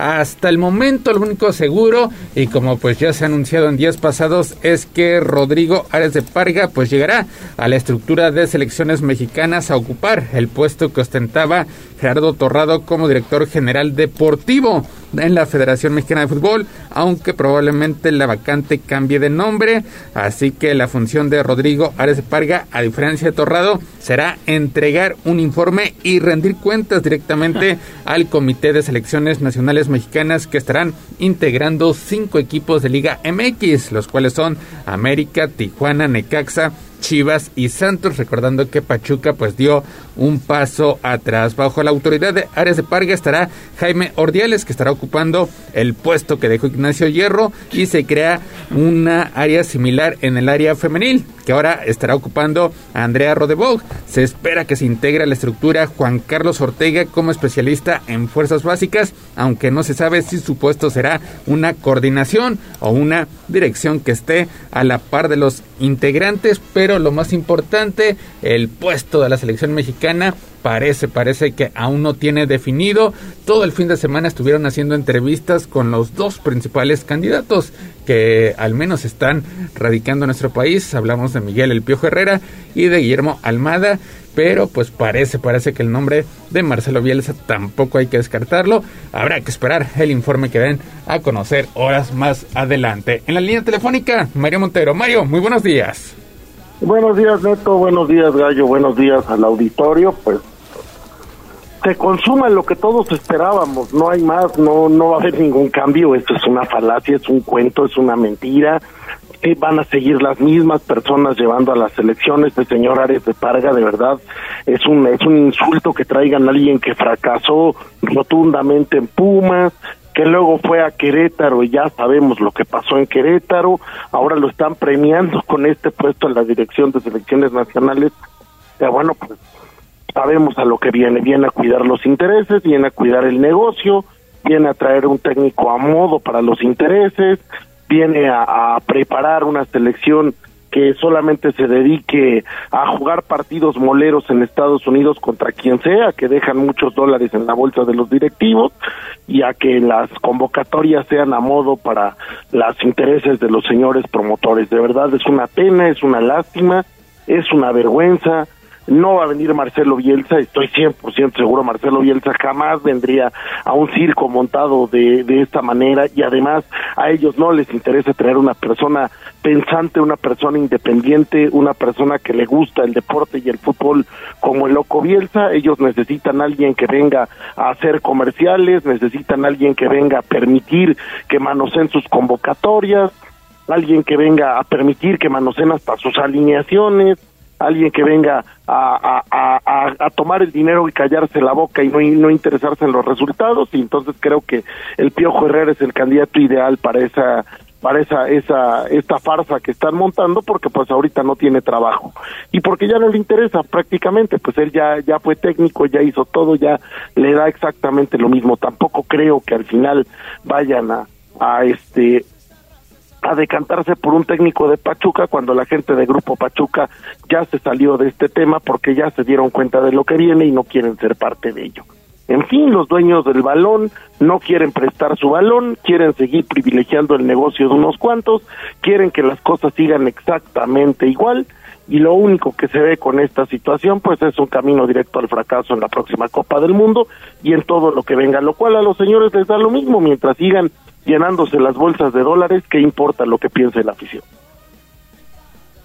Se sabe por algunos medios, eh, digamos, especializados, es que el loco Marcelo Bielsa está interesado en el proyecto, sí está interesado, incluso que aceptó ya entrevistarse con Rodrigo Ares de Parga, el director, eh, pues el director de, esta selección de, de, la federación y eh, sobre todo los primeros contactos se dieron pues hace unas semanas cuando precisamente el grupo Pachuca buscó a Marcelo Bielsa y aunque en primera instancia parecía que la situación pues no prosperaría mucho, todo dio un giro a favor del técnico argentino que dejó en claro que sí tiene interés por la selección mexicana, esto con miras al Mundial del 2026. Los dirigentes mexicanos pues eh, han, han tomado con mesura esta situación en la elección del técnico, pero que sí se reunirán con el loco Bielsa para conocer su postura, es lo que dicen.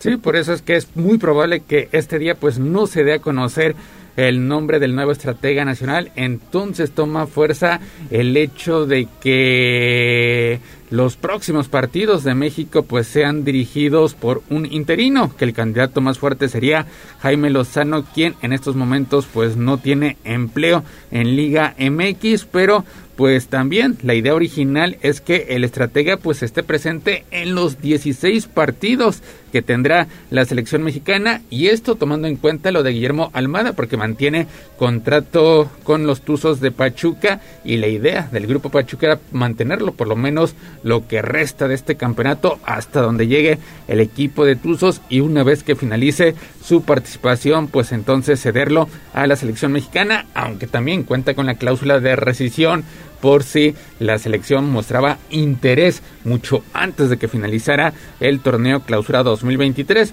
Ya hoy, hoy dará mayor informes, mayores detalles John de Luisa en esta conferencia de prensa donde pues también se espera que haga cambios radicales a lo que es la Liga MX, sobre todo en la disminución de extranjeros, algo que pues afectó eh, realmente a la selección mexicana porque integrantes jóvenes pues no tienen cabida en los equipos que están saturados de elementos foráneos que a veces no son de buena calidad pero simplemente al ser más baratos este pues tapan tapan espacios para que prospectos mexicanos tengan participación en el máximo circuito y veremos también qué toman o qué decisión toman en cuanto al ascenso y descenso. El principal problema es la certificación de los equipos que militan en la Liga de Plata, que son muy pocos, muy pocos los clubes que cuentan pues con estos requisitos que exige eh, los directivos, los federativos del balompié mexicano. A ver, ya, ya, ya dejaron vislumbrar las cosas, seamos honestos. El tema del ascenso y el descenso ya no va, no viene ahorita, ya dijeron que no hay manera, que los equipos no están listos, lo cual a mí me parece terrible porque por lo menos cuatro o cinco equipos del ascenso están listos para subir, por lo menos, por lo menos, pero bueno, no quieren, no interesa porque tienen que proteger eh, sus franquicias, esa es la, la primera situación. La segunda situación es que yo no creo que venga Bielsa, yo lo veo muy difícil, yo no veo a Bielsa en un proyecto así, donde nada ha cambiado ni va a cambiar. Traer a de Parga, mantener a John de Luisa, que es un mago en el momento de hacer dinero, pero que no le importa lo deportivo, mantener a Ordiales, que Ordiales se debió de haber ido al otro día de la, iluminación, de la eliminación de Qatar, pues significa seguir con lo mismo, seguir con la misma mafia, seguir con las mismas ideas, seguir con los mismos intereses. Y bueno, pues el tema de el tema de Almada a lo mejor en una de esas sí lo terminan convenciendo pero Grupo Pachuca por algo se levantó de la mesa. Grupo Pachuca fue con quien habló primero con Bielsa también entonces pues ahí hay una serie de intereses que se están protegiendo hay una serie de intereses que chocan contra los intereses de otras personas. En fin el cuento de nunca acabar en el fútbol mexicano y la reducción de extranjeros. Yo también la veo complicada. Yo no veo, no veo que ahorita van a decir que sí, que poco a poco, que porque ahorita los equipos no pueden y que esto es un, un camino paulatino y nunca lo van a mover. Y no lo van a mover porque nadie se va a atrever a pisar los intereses de los promotores. Entonces, vaya, me gustaría que las cosas fueran diferentes, me gustaría que viniera Bielsa, me gustaría que cambiaran las cosas, pero yo lo veo muy difícil. No van a soltar su balón nunca.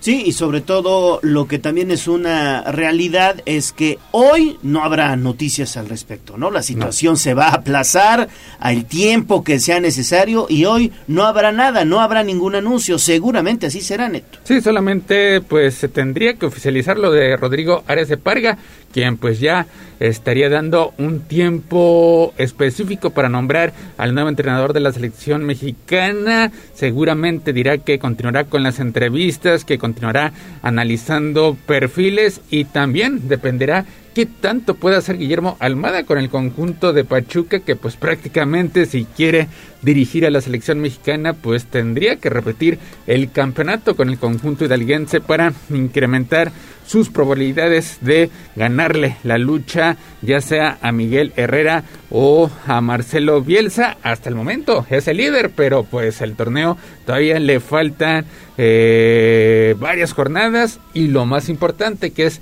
la liguilla. Así que veremos hasta dónde puede llegar el conjunto de los Tuzos y sobre todo la presión que podría manejar eh, Guillermo Almada que tendría la finalidad de repetir repetir campeonato si es que quiere aspirar al puesto de la selección mexicana, a diferencia de Miguel Herrera, que pues ahorita no escuchará oferta alguna, al menos hasta que se tome alguna decisión eh, en cuanto al nuevo, al nuevo mandamás de la selección mexicana. Bueno, pues ahí está. Entonces, hasta aquí dejamos el tema de la selección mexicana. Veremos qué pasa y mañana profundizamos, Neto. 7 de la mañana con 48 minutos.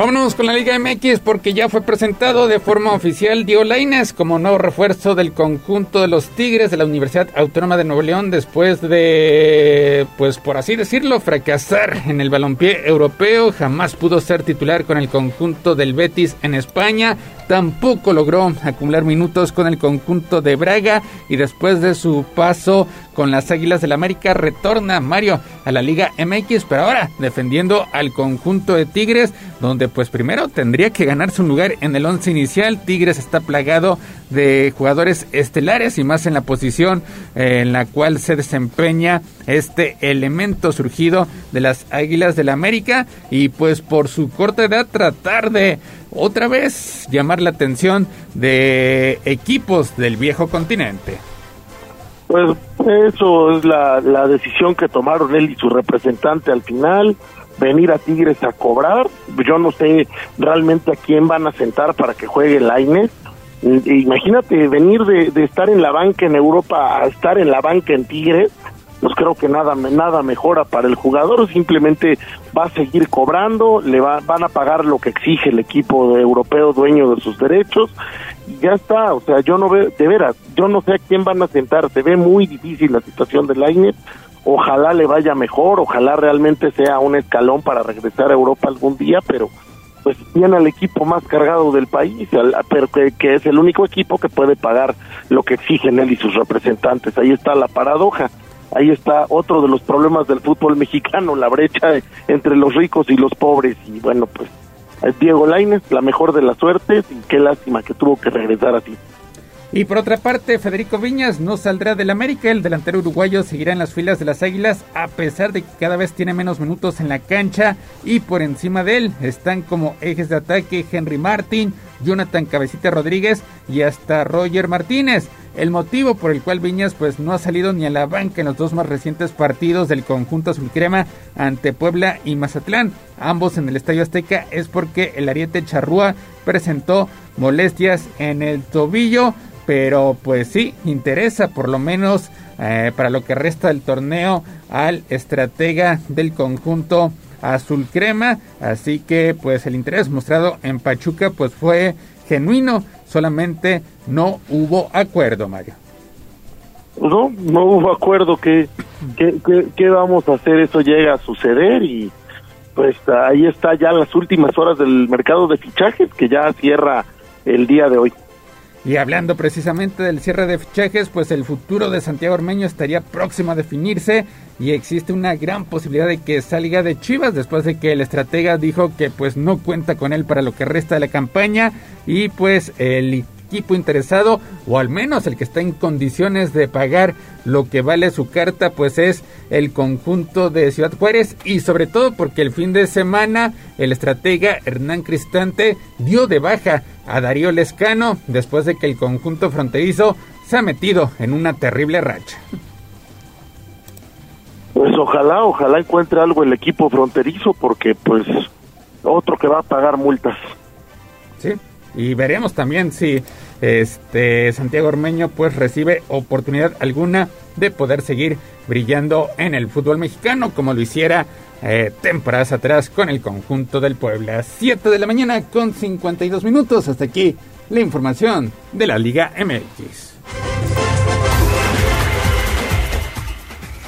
Vámonos con el Puebla, el Puebla que tendrá pues semana, semana bastante corta de trabajo porque el jueves vuelve a la actividad visitando el conjunto de San Luis. De hecho, mañana miércoles ya será día de viaje para el conjunto poblano, así que hoy es el último día para hacer eh, trabajo para estar este, concentrado de cara al duelo ante los potosinos prácticamente descartada la posibilidad de que vean acción elementos como Omar Fernández, Emilio Martínez y Federico Mancuello, Kevin Ramírez ya tuvo actividad, ya eh, disputó algunos minutos con la sub-20, así que será decisión del cuerpo técnico y ver cómo se comporta a lo largo de la semana para ver si es tomado en cuenta por el primer equipo y es que han pasado 11 meses, Mario, desde que Kevin Ramírez pues no tiene minutos con el primer club, eh, con el primer equipo del conjunto de la franja.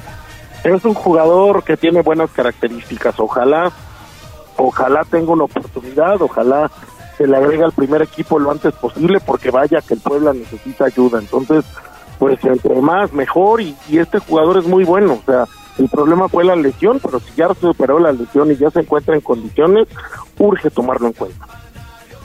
Pues ahí está, ahí está, será cuestión de que hoy, hoy Eduardo Arce, pues trabaje el partido interescuadras y empiece, empiece a depurar la lista de convocados que estarán haciendo mañana el viaje a Tierras Potosinas porque Puebla y San Luis se estarán poniendo en marcha la jornada número 5 el próximo jueves a partir de las 9 de la noche en un partido donde pues el Puebla está obligado a sumar.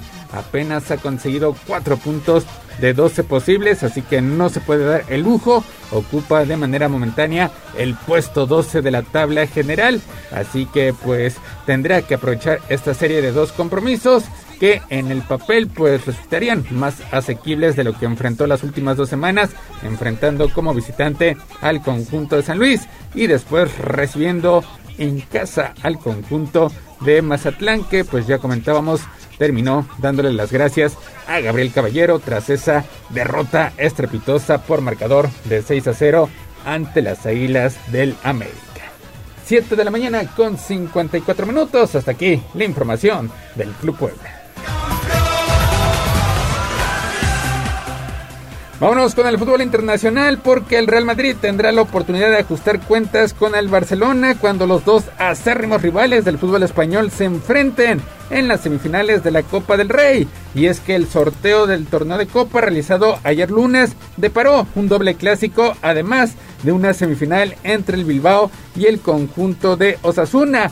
Hay que recordar que los merengues cubrieron 3-1 ante el Barcelona en la final de la Supercopa Española allá en Arabia Saudí el pasado 15 de enero. Fue el mismo resultado de su victoria en el conjunto catalán en el primer clásico de temporada. Ahora, pues el Barcelona, que también superó a Madrid la última vez que se cruzaron en una Copa del Rey en 2019, pues buscará, Mario, mantener esta hegemonía de últimos resultados ante el equipo de la capital española.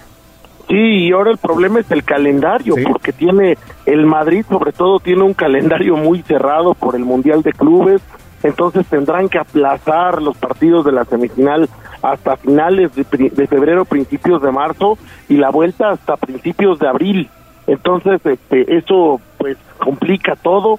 Estamos hablando de que otra vez tendríamos un mes de tres clásicos en el mes de marzo, porque a, a principios sería la ida de la Copa, luego a mediados el clásico de liga, el, el, clásico que se tiene que jugar en la liga, y luego a finales de mes el clásico de vuelta. Entonces, pues digo, para los amantes del fútbol, pues obviamente es un agasajo, pero para los jugadores es un, es un eh, desgaste importante, es un desgaste muy fuerte. Eh, la verdad es que sí, no, no, no le, no le, no le favoreció en el calendario a nadie, menos al Real Madrid, que tiene que ir al Mundial de Clubes, regresar del Mundial de Clubes, jugar partidos de Champions y luego jugar tres clásicos. Y el Barcelona tampoco, digamos que la tiene fácil, el Barcelona tiene que jugar Liga, tiene que jugar contra el Manchester United la Europa League y luego tiene que prepararse para estos tres clásicos. Entonces, pues vaya, vaya que será un calendario cargado.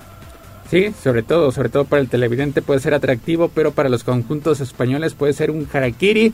Y pues pensando en conseguir algo relevante a nivel internacional, pues podría complicarse porque aunque sea Copa del Rey, aunque sea el tercer torneo en importancia que hay para estos equipos, el hecho de enfrentar a tu acérrimo rival de un clásico, pues no puedes darte el lujo de hacerlo con suplentes o de permitir alguna derrota porque desde luego vendrían las críticas para cualquiera de los dos entrenadores y más en una etapa de semifinales así que es un partido que tendrán que jugar prácticamente con los mejores elementos lo cual pues también podría provocar cansancio de cara a la intensa actividad. De hecho, los dos equipos desde esta semana tendrán actividad a mediados, tomando en cuenta que eh, pues postergaron partidos precisamente por participar en la Supercopa Española. Ya arranca febrero, regresan las competiciones internacionales, UEFA Champions League para el Real Madrid, Europa League para el conjunto catalán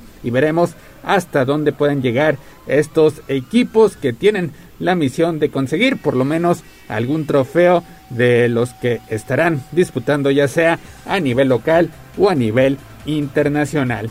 Y pues ya lo decíamos, este 31 de enero cierra el mercado de invierno en principales ligas y diversos jugadores mexicanos pues todavía están a horas de definir su futuro para un eventual cambio de equipo, aunque la mayoría se mantienen en sus respectivos clubes y luce, luce complicado que realicen un movimiento antes de que termine el periodo, sobre todo Mario el caso de Edson Álvarez del cual se ha hablado en innumerables ocasiones de que podría salir del conjunto del Ajax. Parece que tendrá que mantenerse en el equipo tulipán por lo menos eh, seis meses más después de que ha tenido una campaña eh, pues para el olvido. Se está alejando de los primeros lugares del primer puesto que en estos momentos ocupa el Feyenoord de Santi Jiménez.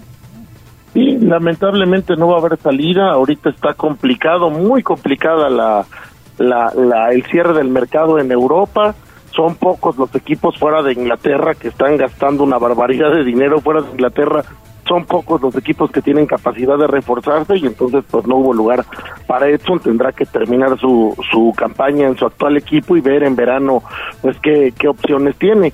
Y por otro lado pues también los topes financieros están haciendo difíciles los, las contrataciones. Entonces pues vamos a ver cómo cierra el mercado. Ya nomás quedan ni 24 horas porque en Europa ya estamos a mediodía, entonces ya son pocas horas de mercado y con eso se irán los clubes de aquí al verano. Sí, a las 5 de la tarde, tiempo del centro de México, se pone punto final y pues misma situación estaría viviendo Raúl Jiménez, quien se quedaría con el conjunto del Wolverhampton, aunque mantendría competencia. Y hablando de jugadores que militan en Liga MX y que pues soñaron o tenían posibilidades de ir al viejo continente como Luis Chávez o Uriel Antuna, pues parece, parece indicar que tendrán que quedarse por lo menos seis más en el Pachuca y Cruz Azul de forma respectiva. 8 de la mañana en punto. Gallo Mario, hasta aquí lo más relevante en materia deportiva. Gracias Mario. Muchas gracias Gallo, gracias Neto, gracias al auditorio, que tengan muy buen día.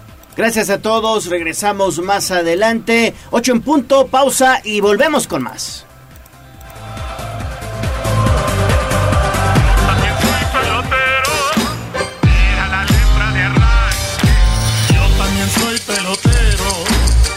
Ganó el tiempo.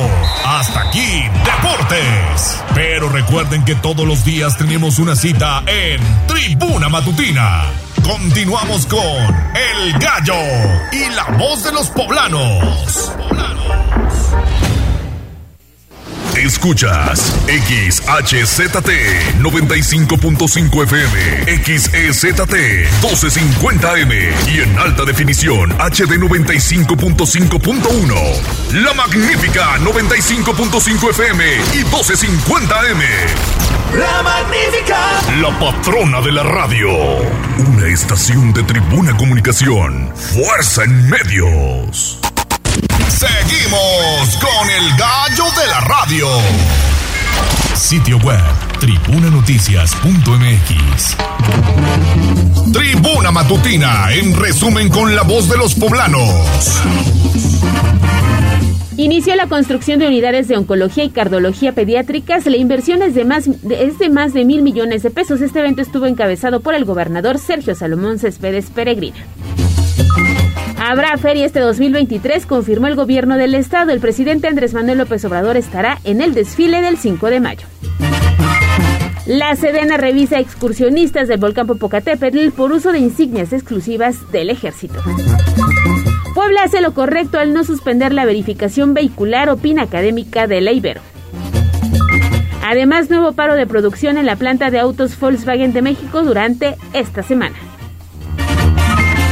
¿Cuáles son las verduras y hortalizas más baratas para este pues inicio del mes de febrero? Cheque los detalles a través de arroba noticias tribuna. Además, en marzo estará lista la rehabilitación del Parque Amalucan, informa el gobierno municipal. al 50% los trabajos de arborización en isletas del centro histórico. Esto lo reporta Movilidad Municipal. Además, cae presunto asaltante de transeúnte en la colonia Valle Dorado. Hubo una oportuna intervención por parte de elementos de la Secretaría de Seguridad Ciudadana. En información nacional inició el descenso de la sexta ola de COVID en México. Esto lo informó el subsecretario de Salud, Hugo López Gatel, quien participa en la conferencia matutina con AMLO desde Palacio Nacional. Recuerde estar pendiente de arroba noticias tribuna, tribuna vigila y código rojo. Twitter. Y esta va para todas aquellas que son como una chica que yo conozco.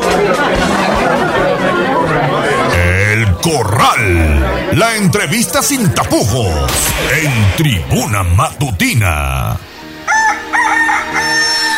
Estamos de vuelta en Tribuna Matutina, son las 8 de la mañana con 5 minutos y es un gusto saludar en la línea telefónica a la secretaria estatal de Desarrollo Económico, Olivia Salomón Vivaldo. ¿Cómo está secretaria? Qué gusto saludarle, muy buenos días.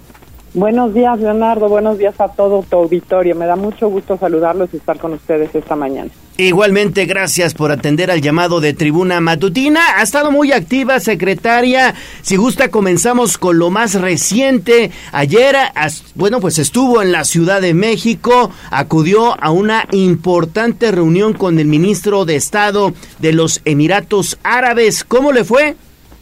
Así es, muy bien. Estuvimos ahí en la Ciudad de México en el marco de un foro económico Emiratos Árabes México, eh, pues sin duda dando a conocer toda, todas las ventajas competitivas que tiene el Estado de Puebla para atraer inversiones y también pues dar a conocer los productos que se pueden exportar desde, desde Puebla, eh, productos artesanales y también por supuesto del campo poblano, café, miel, eh, vainilla, jengibre, así es que muy contentos y, haciendo todas estas ruedas de negocios fue un día importante para la atracción de inversión. Sí, sin duda, secretaria, muy buenos días. La saluda Alejandra Bautista y yo quiero preguntarle también acerca de este trabajo que están llevando a cabo con los artesanos. Hablamos de la cuna del papel picado porque se puso, fue recién inaugurada una, una tienda cooperativa en esta zona de Huizcolotla. Así es, Ale, buenos días. Sí, fíjate que en la Secretaría de Economía tenemos un programa de profesionalización para las cooperativas. ¿Qué significa este programa? Que tanto productores como artesanos eh, eh, les era muy difícil el cómo comercializar después sus productos y normalmente pues intervenían ya los intermediarios y ellos realmente no recibían el, el beneficio económico por los productos y por las artesanías que venden. Entonces este programa los apoya en la profesionalización para que ellos tengan estas habilidades que se requiere que requiere cualquier empresa, no importa si sea una empresa de economía social como el caso de las cooperativas, para poder comercializar, para tener la calidad necesaria para incluso exportar productos. Así es que hoy esta cooperativa, que es parte del programa, ya inauguró su, su primera tienda física en Huizcolotla para poder ellos vender sus productos de manera directa y también estarán en la tienda virtual de Mercado Libre que se llama Orgullo Puebla, donde tenemos productos poblanos y ahí podrán también tener estos productos y los seguiremos apoyando incluso en la exportación del de, papel picado. Sí, pues son buenas noticias y seguirán las buenas noticias para Puebla en este 2023. Secretaria, ¿qué viene en puerta? ¿Se esperan nuevas inversiones? Sí, sin duda seguimos trabajando en, materia de inversión, de atracción de inversiones. Estamos pues impulsando este hub de electromovilidad para atraer estas inversiones en materia en, en esta materia tan importante porque la industria automotriz en Puebla pues es es relevante, así es que el futuro es la electromovilidad. Estamos trabajando con, con empresas este, automotrices y con este sector de autopartes también en materia de electromovilidad. Y veo, secretaria, que ya hay algunas estaciones de carga en diferentes puntos de la entidad. También están trabajando muy de la mano con la Agencia Estatal de Energía. Sí, sin duda, la, la parte, además de atracción de inversiones, otro pilar importante de la electromovilidad es el que podamos incentivar a que la población empiece a usar más autos eléctricos, Entonces es importante el que Puebla tenga esta infraestructura de cargadores para que con toda tranquilidad puedas estar en el estado y, y tener estas estaciones de carga. Así es que la Agencia de Energía del, Estado de Puebla ha trabajado de la mano con, con empresas que han puesto ya los cargadores junto con el gobierno del Estado y así podrás cruzar eh, nuestro estado, inclusive ir a los pueblos mágicos en carreteras y en, y en el interior del estado estas estaciones de carga. Te quiero contar que el gobernador Sergio Salomón Céspedes ha estado pues apoyando todos estos proyectos, impulsando la electromovilidad también en nuestro estado. Claro, sí, sí, sí, es importantísimo apostarle a otro tipo de energías y eh, preguntarle cómo le fue también en la reunión que, que sostuvo en días recientes con directivos alemanes de la empresa Audi. Eh, estas, estas visitas que, que estaremos realizando ah, con el gobernador del estado son visitas de cortesía. Por supuesto, Audi es una empresa muy importante para nosotros entonces estuvo ahí el presidente de Audi platicando con el gobernador sobre los proyectos y los planes futuros que tiene la armadora, también la manera en la que estamos trabajando y ellos trabajan también con Ciudad Modelo para para poder este pues impulsar el desarrollo de, de esta ciudad modelo y, y, y pues los planes futuros de, de la empresa son son planes a largo plazo buenas noticias también en materia de electromovilidad. Ellos tienen un proyecto que se llama Puebla Go Electric, así es que estuvieron platicándole al gobernador pues todos estos todos estos planes y el gobernador pues sin duda dándoles el respaldo y el apoyo que, que requieren como gobierno del estado para, para seguir impulsando estas inversiones. Sí, sobre todo porque es un gran consorcio Volkswagen de México, ¿no? Sí, pues tenemos aquí, ¿no? Las, las dos plantas más importantes, Volkswagen que hizo esta gran inversión de más de 750 millones de dólares en esta planta de pintura, eh, que, es el inicio de, de, lo que es la lo que vendrá en el futuro de la electromovilidad para que puedan ensamblar en la planta de Volkswagen aquí autos eléctricos también. Oiga, secretaria, y hablando precisamente de la planta de autos, eh, hoy estamos viviendo el segundo paro técnico en la planta automotriz Volkswagen. ¿Esto podría afectar la reactivación económica, el crecimiento que se tiene proyectado para este 2023? ¿O cómo, cuál es el panorama, el balance que hace la Secretaría, la Secretaría de Economía? Mira, eh, ha sido este, pues una gran estrategia de planeación de las armadoras el que puedan estos paros, estos paros técnicos que de por sí se tienen en las armadoras poderlos calendarizar de manera que, que coincida con esta eh, escasez de, de semiconductores que hubo a nivel mundial. Ayer hablando en esta reunión nacional con la secretaria de Economía Federal, con Raquel Buenrostro, pues Puebla, digo México, impulsando todos estas, esta, atraer inversiones en materia de semiconductores.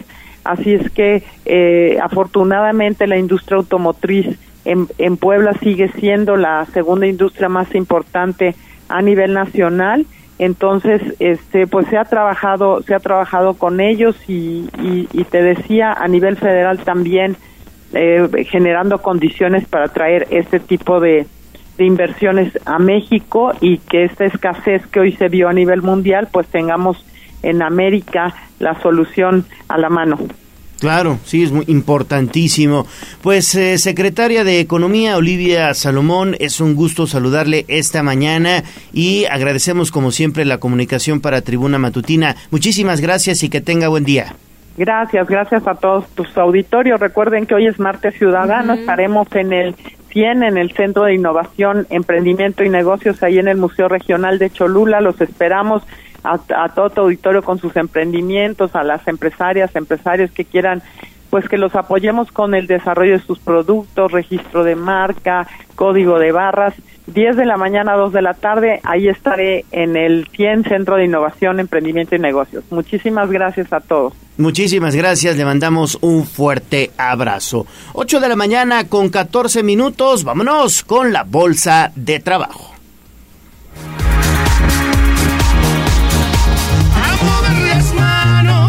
Que del cielo no caen los billetes.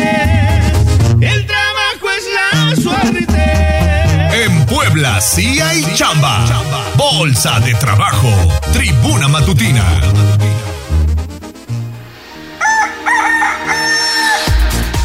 ...8.15 en Puebla sí hay chamba, Ale. Así es, preparen su lápiz y papel porque comenzamos con la bolsa de trabajo y Fíjate que se busca que gerente de sucursal, escolaridad preparatoria de uno o dos años de experiencia y la zona de trabajo es en Puebla. Se ofrecen ocho mil pesos al mes Está muy atractiva esta oferta de trabajo, pero también se busca operario de maquinaria recta, over y cover.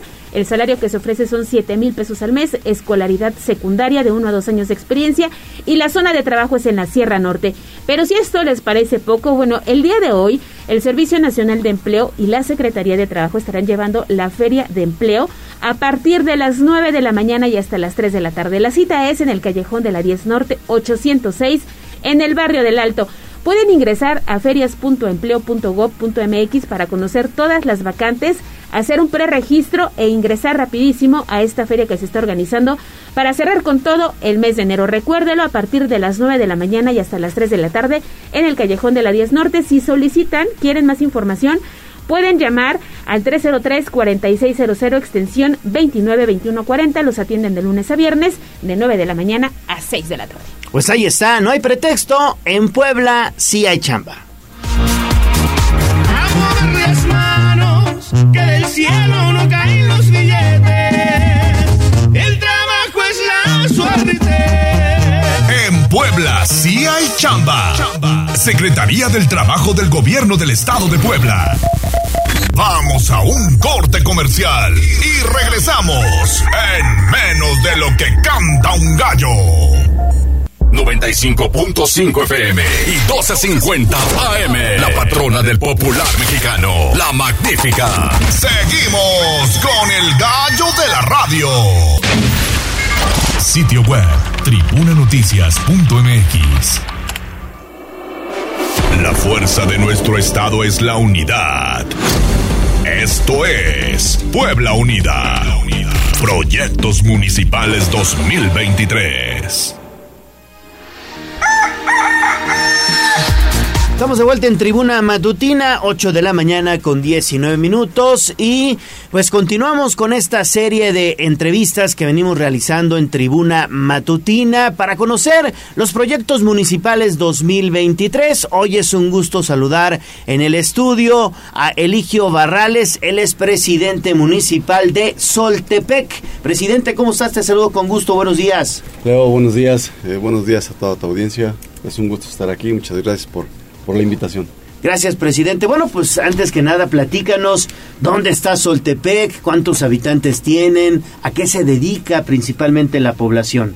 Ah, mira, es una buena pregunta, qué bueno que iniciamos con ese tema. Eh, Soltepec se ubica entre eh, Chiapa, eh, San José Chiapa, Grajales, Acatzingo y El Seco. la principal actividad de Soltepec, la gente es, se dedica a la agricultura somos como un 70-75% dedicado a la agricultura y a la ganadería. Actualmente estamos impulsando el tema de la fruticultura también. Fruticultura. Así es, fruticultura. Eh, tenemos varias comunidades que se dedican a estas actividades. Es muy buena. Eh, le hemos estado ahí, eh, te repito, dando impulso con la Secretaría de Desarrollo Rural para con el fin de ayudar a los productores. ¿Cuántos pobladores o habitantes? Somos 13 mil habitantes. 13 mil. 13 mil habitantes en Soltepec. Así es, Teleo. Perfecto. ¿Y, qué es, lo que se siembra, presidente? Eh, actualmente es el cultivo tradicional en gran parte del municipio. Maíz. El, maíz, cebada, semilla de calabaza, haba, frijol. Mm. Pero también tenemos una parte importante que como estamos, como colindamos con Villanueva, eh, que es el principal productor de tuna, este, también se viene ya avanzando con el tema de la producción de, la tuna y el nopal. Eh, entonces ya está dividido, ¿no? Vamos eh, saliendo del cultivo tradicional también pues, por, el, por temas del clima. Tenemos que apostarle a otro tipo de, cultivos. Oye, presidente, pues eh, entrando en materia, ¿no? Platícanos un poquito cuáles son, digamos, los proyectos que tienes para detonar este 2023 allá en tu municipio un municipio pues de mucha riqueza agrícola, ganadera, pero también de mucha gente trabajadora que incluso pues eh, sale de la localidad para buscar chamba, muchos de ellos pues se van a San José Chiapa, por ejemplo, a la zona de donde está la, la planta alemana, pero también otros pues le buscan incluso aquí en la capital poblana. ¿Y qué proyectos municipales tienen ustedes allá para la gente de Soltepec? Eh, efectivamente tienes, tienes toda la razón. Eh, en Soltepec no se ha acercado el tema de, de, la oferta de empleo, el tema de inversión. Este año estamos iniciando ya con, con ese tema, llevar inversión a Soltepec para que la gente no tenga que estar migrando. Ese es un problema eh, que, que, tengo en varias comunidades de mi municipio. Ojalá se vinieran solamente a la ciudad, ¿no? Pero hay un tema de migración bastante grave. Hay comunidades que yo creo que están al, al 50% de su población. La mitad sigue ahí y la mitad ha tenido que, que emigrar a Estados Unidos. Y eso es muy malo, de repente eh, no vuelven. Uh -huh. La desintegración familiar, pues es por esos temas, ¿no? Porque no se ha podido eh, traer inversión a Soltepec. Se ha tenido la, la, oportunidad, la han dejado ir. Empresas que actualmente están en Grajales, que están en Chiapa, sí. han tenido la intención de asentarse en Soltepec. Esto también pues depende de, de los pobladores, de tener un buen gobierno que haga una buena negociación eh, para atraer ese tipo de inversión, ¿no? Te, te, repito, ya lo estamos buscando. Ojalá bueno. en el tiempo que nos resta podamos llevar inversión a Soltepec, inversión que le pueda dar empleo a mi gente. Y para concretar esto, presidente, ya se reunió con el gobernador, hablar reuniones con el mandatario estatal, con la gente de economía, algún secretario. Ya, ya tuvimos la oportunidad de tener ahí un acercamiento con el señor gobernador. Este, eh, somos de su distrito de cuando él era diputado. Distrito 13, ¿no? Distrito 13, así es, con cabecera ahí en, en Tepeca. Ya hubo un acercamiento. Hemos estado impulsando pequeños proyectos en el tema de con la Secretaría del Trabajo. Este, hemos llevado capacitaciones, eh, no solamente para que la gente sea empleada, uh -huh. sino para que sea emprendedora, que es lo que se busca. Claro.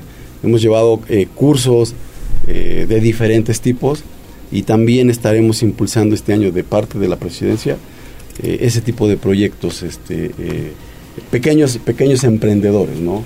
jóvenes que tengan la intención de empezar a formar una pequeña empresa, su servidor, eh, vamos a, a, a, impulsar ese tipo de proyectos. Y que se queden en Soltepec para detonar la economía. Y que ellos sean sus mismos patrones.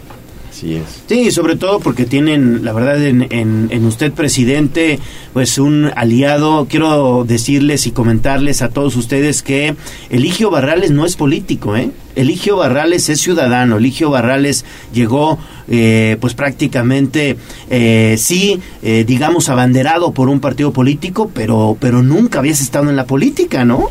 Efectivamente, tu servidor soy, soy abogado de profesión toda la vida había sido litigante y también me dedico al tema del campo y al tema del ganado, por eso es que conozco muy de cerca las necesidades de mi gente. Por eso es que todos los proyectos que hemos llevado actualmente eh, eh, son porque yo conozco cuáles son las necesidades y gracias a que hemos tenido la capacidad de gestionar claro. con las diferentes dependencias del gobierno del Estado, la gente que se dedica a la agricultura ha recibido grandes beneficios, beneficios que nunca se habían visto en Soltepec. Este año eh, proyectos como apoyos, como el tema de fertilizante, el tema de foliares, el tema de, de maquinaria, eh, fue en un número considerable, te repito, cosa que nunca se había visto en Saltepec. Creo que por primera vez un gobierno se ha preocupado por su gente. Y en cuanto a obras, presidente, algo que se tenga planeado, necesidades que está pidiendo la población ahorita que dice que los he escuchado, alguna pavimentación, construcción de algo. Eh,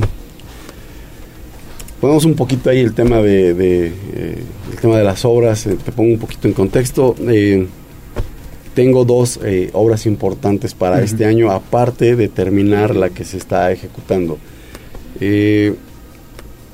Soltepec como cabecera municipal no tiene una unidad deportiva digna okay. este año primero Dios vamos a, a hacer que Soltepec cuente con un área que le dé identidad, uh -huh. que lo represente en el tema de, del deporte, en el tema de eh, practicar algo ahí en la cabecera, ¿no? Que cuando me lleguen eh, los concursos escolares, tengamos a dónde llevarlos. Tiene infraestructura, ¿no? Exactamente, en el tema de infraestructura, ese es uno de los, de los proyectos. Además de que en los demás espacios donde eh, la gente practica deporte, en las demás comunidades, vamos a tratar de equiparlos poco a poco con el tema de los gimnasios al, al aire libre, ¿no? Eh, tal vez no en todas, pero sí vamos a hacer lo que, eh, lo que más nos alcance. Y estoy trabajando con un proyecto importante, un proyecto de campaña, dos de los proyectos importantes. Este es el segundo, ya estamos ejecutando uno, este es el segundo, ya estamos con el proyecto, ya estamos eh, terminando el tema de la regularización de los predios, que es algo muy importante. Soltepec, eh, como cabecera, te repito nuevamente, y tres eh, comunidades más que están muy pegadas, son suelos arenosos y nunca ha tenido una planta de tratamiento de aguas residuales que esté en función. Tampoco tiene barrancas. Donde descarga el agua es planicie. Entonces la filtración del agua es muy rápido, ¿no? Por el tema de- del suelo. Se construyó una planta hace veintitantos años, nunca funcionó, se desmanteló y ese es el proyecto que, que, eh, que estamos ahorita retomando y que espero que con la ayuda del señor gobernador, eh, de las dependencias federales, podamos concluirlo en el tiempo que me queda. Eh, es una planta de tratamientos de aguas residuales que va a beneficiar aproximadamente a 6 mil personas.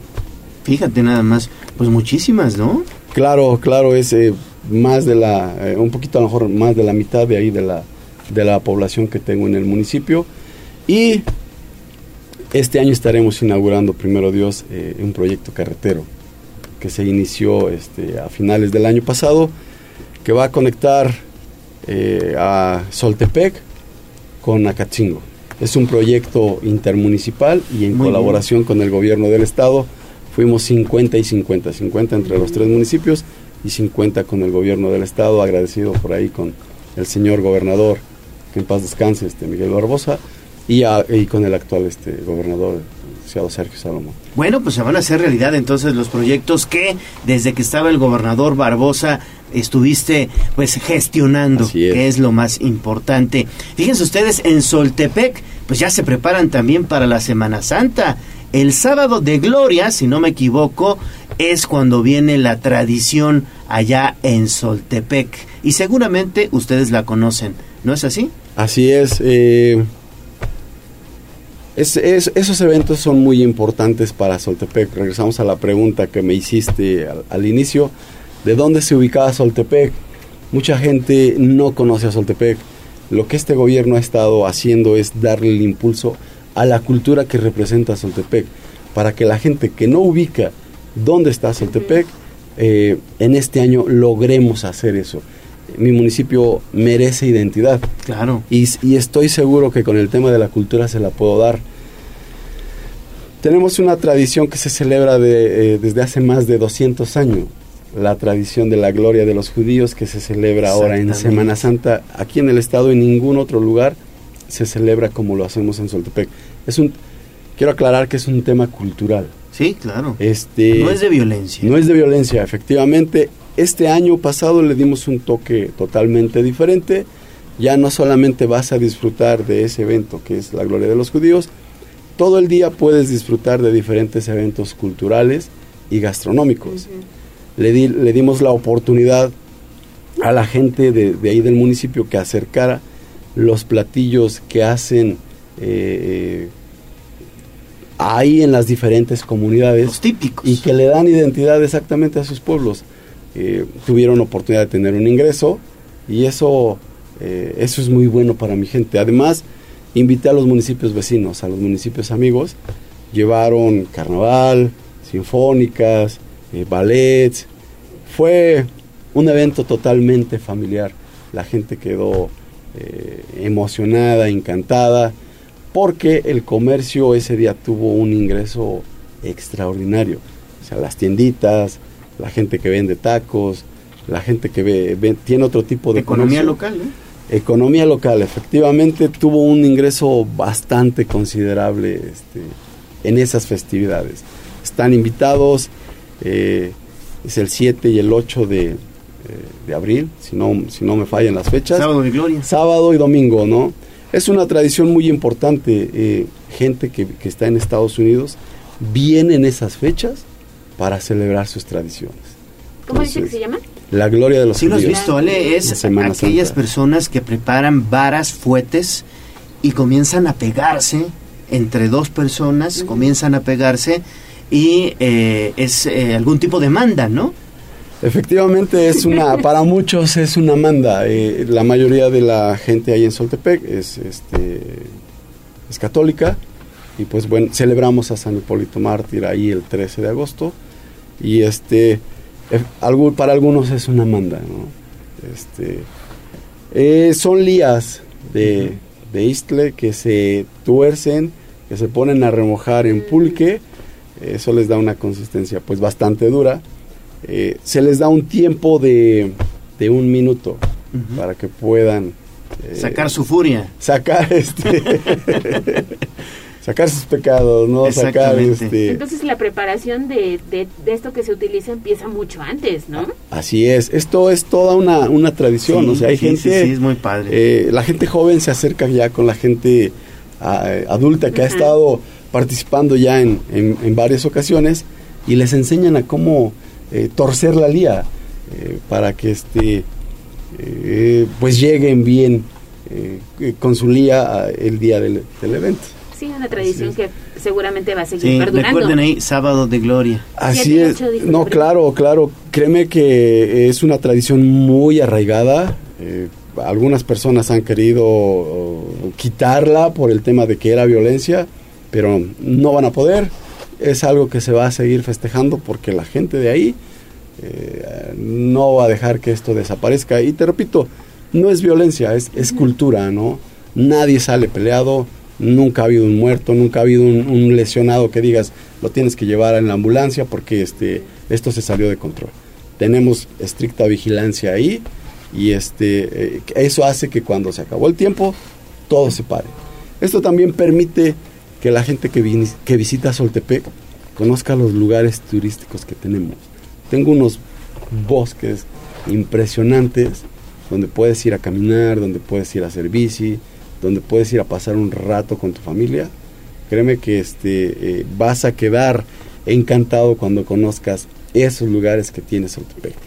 El 13 de agosto del año pasado eh, empezamos a explotar esos lugares con diferentes actividades, globos aerostáticos, eh, carreras este, eh, en bici, a pie, diferentes eventos en esos lugares que poco a poco iremos acondicionando para que la gente de la ciudad pueda visitar Soltepec y tenga por lo menos un fin de semana eh, de, de- de paz, de tranquilidad, de distracción, un fin de semana en familia en Soltepec. Pues allá nos vemos en abril. Pues presidente municipal de Soltepec, te deseamos mucho éxito en este 2023. Ahí, como bien lo dice Ale, estaremos visitándote en el mes de abril, en la gloria de los judíos. Y pues muchísimas gracias por acudir a Tribuna Matutina. No, gracias a ustedes por la invitación.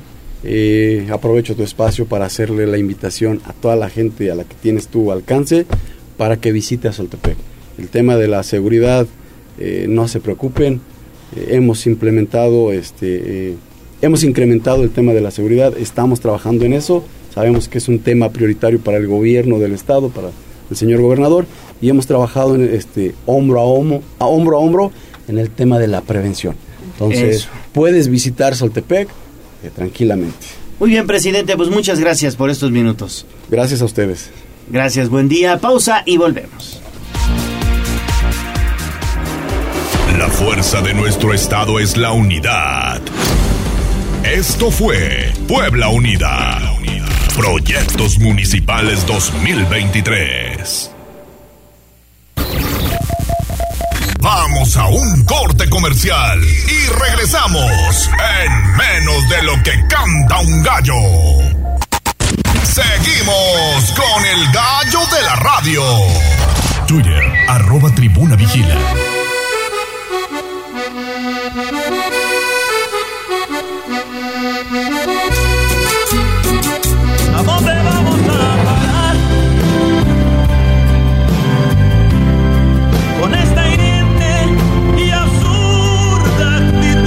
Seamos mejores ciudadanos. Paren bien la oreja y reflexionen.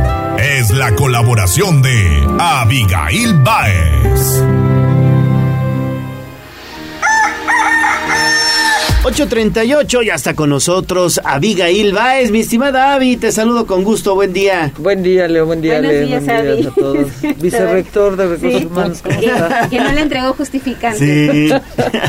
Pero bueno. Bueno, hoy con un tema bien interesante, Avi, sobre todo porque desafortunadamente ha incrementado de forma considerable el consumo de alcohol, pero también aquellas personas que manejan justamente en estado etílico, ¿no? Sí, fíjate que es muy importante que veamos siempre, siempre, lo hemos comentado aquí, todos los aspectos de una misma situación. Cuando nos centramos únicamente en un pensamiento lineal en donde solo creemos que es una causa la que ocasiona los problemas, inmediatamente vamos a irnos hacia una solución muy pobre, una solución que a lo mejor ni siquiera nos va a dejar este, realmente dejar pasar a la siguiente parte de cualquier problema para resolverlo de fondo. Entonces, en el tema de la ingesta de alcohol, vamos a hablar de todos los aspectos. Uno de ellos, en primer lugar, es que si nos vamos a las causas del por qué tenemos accidentes por la ingesta de alcohol, en primer lugar, una de ellas es que tenemos una droga, que es el alcohol, que es la droga que es legal, ¿no? Y además no solo es una droga legal, sino que es la única droga en la sociedad que si no la consumes, tienes críticas, ¿no? Estamos en una reunión o en cualquier tipo de situación donde se ingiere alcohol y el mismo entorno te estigmatiza o te juzga si no ingieres alcohol. Las tres de regla. Ya para empezar, ¿no? O luego Son las tres de regla. sí. te pegan, este, te da miedo, no sé, todo ese tipo de cosas, Ándale. hasta insultos que ya se hacen de otra manera, ¿no? Entonces resulta que es una droga legal y que además si no la ingieres en una convivencia social, hay parte del entorno que te va a juzgar si no lo haces, ¿no? Eso da mucha potencia a la idea de que no tiene nada de malo ingerir alcohol. En segundo lugar, es una droga que nos da una disminución en la capacidad motora del cuerpo, como si tuviéramos un cuerpo, y lo digo de manera analógica, no despectiva, como si tuviéramos un cuerpo de alguien que tiene alrededor de 80 años. Ya no es la misma capacidad motora. Sí, lo- lo- el instinto como tal, los reflejos, ¿no? Exacto. Te, te afecta Eh, considerablemente. la coordinación, los La reflejos. coordinación. Y para terminar, evidentemente, eh, esta disminución de la capacidad motora, cuando estamos hablando de conducir vehículos de cualquier tipo, pues nos va a poner en riesgo. Ahora, esos son parte de los factores que desencadenan que tengamos accidentes vehiculares cuando hemos ingerido bebidas alcohólicas. Después, no, a veces no nos damos cuenta de todo el impacto que esto genera. Por ejemplo, si nosotros eh, pensamos en, los accidentes y cuáles son sus consecuencias, cuando una persona muere dentro de lo que sería un accidente vehicular, estamos hablando de una persona que sale de, si es un adulto, sale de la economía productiva. Es un adulto que pudo ser el padre de familia o la madre de familia. Dejamos personas en orfandad, eh, sale alguien de la economía productiva del país, si hay incapacitados, entonces salen de la línea de trabajo, tienen que traer suplentes a ese trabajo. En muchos trabajos la suplencia se paga y aparte el IMSS o la Seguridad Social paga la incapacidad. Si hacemos una cuenta de todo eso, Sí, sí, sí, sí, sí. nos damos cuenta que la economía por los, por los accidentes automovilísticos no solo impacta a una persona, sino que tenemos ahí una situación compleja. Si es el padre de familia, esa familia se queda seguramente sin el ingreso más importante, los hijos verán eh, complicada su, su vida eh, en el futuro, la madre tendrá que hacerse cargo, si es la madre de familia, la afectación es similar, pero obviamente también hay una afectación profunda, entonces son muchos aspectos y la economía del país se ve afectada por el número de accidentes. Y otra cosa que llama muchísimo la atención es que últimamente los accidentes están siendo protagonizados por personas menores de edad. Lo que sucedió eh, ahí en fin de semana con este prospecto piloto buenísimo es correcto, de la Federico. NASCAR, 17 años, que venía de Valle de Bravo hacia Vándaro, si no me equivoco, y tuvo un accidente fatal, ahí falleció el fin de semana. Sí, y bueno, que podemos ver en las noticias, en, en- en las noticias en Twitter o en cualquier otro medio, que ha muerto una promesa del deporte motor, ¿no? Sin embargo, también hay otros lesionados. Hay una persona de 65 años, una persona de 80 años, que era la pareja con las que este chico este, impacta, el propio hermano de él, que fue trasladado en helicóptero, y se presume que hay un exceso de velocidad, ¿no? Por el coche deportivo, no se ha especulado sobre ingesta de alcohol, pero quienes viajamos en esta ruta, de Avándaro, Valle de Bravo, desde, desde Toluca para allá, puedes ver cómo toman la pista como si fuera pista de carreras. Y obviamente, como en Avándaro, Valle de Bravo, hay mucha gente con cierto poder económico que tienen este tipo de vehículos, ponen en riesgo a todos los demás. Si no son motocicletas, son coches de este estilo. Lo mismo sucede en la carretera Tepoztlán. ¿no? Sí, en la de Cuernavaca. En la de Cuernavaca. Eh, Fatal accidente de motos. Exactamente. Entonces, tenemos muchos factores y uno de ellos que es desencadenante de estos eh, accidentes es la ingesta de alcohol mientras consumimos, mientras, perdón, manejamos, ¿no? Lo que decía que es muy llamativo es el tema en relacionado a que cada vez son más jóvenes los que se ven involucrados en esto y además pierden la vida o quedan con lesiones muy graves para una pérdida de su propio futuro. ¿Qué es lo que podemos hacer? La verdad es que darnos cuenta de todos estos factores. Una, es una droga legal y es una droga que nosotros mismos criticamos si no se consume. Ahí es en donde podemos empezar a cambiar nosotros el pensamiento. ¿no?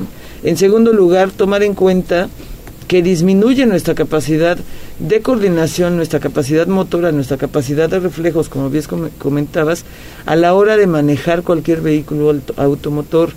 No es eh, necesario inge- la ingesta de alcohol para divertirse y mucho menos es necesaria para conducir vehículos. Hay gente que incluso te dice yo manejo mejor si estoy ebrio y entonces ya es una situación como una creencia Sí, sí, sí. que no tiene sustento. Y todo esto con relación a que estemos informados cómo va aumentando tanto el número de personas que ya ingieren alcohol. En, en México se, se infiere más o menos que 29% de la población tiene problemas ya con la ingesta de alcohol. Es un número muy alto. Y todo lo que puede impactar a una persona que tiene un accidente con un vehículo este, y estando en estado etílico puede afectar a otras familias, a otras personas, la economía local, la economía central de esa familia, la suya propia y la del entorno. Entonces es sobre lo que hoy debemos reflexionar. ¿no? Es correcto. Perfecto, Avi. Pues muchísimas gracias. Gracias a todos. Y que tengas buen día. Hasta luego. Pausa y regresamos con el mejor anfitrión de Puebla. Vamos a un corte comercial y regresamos en menos de lo que canta un gallo. 95.5 FM y 12.50 AM. La patrona del popular mexicano, la magnífica. Seguimos con el gallo de la radio. Sitio web, tribunanoticias.mx. Enamórate de Puebla con el mejor anfitrión, Ale Cañedo, en Tribuna Matutina.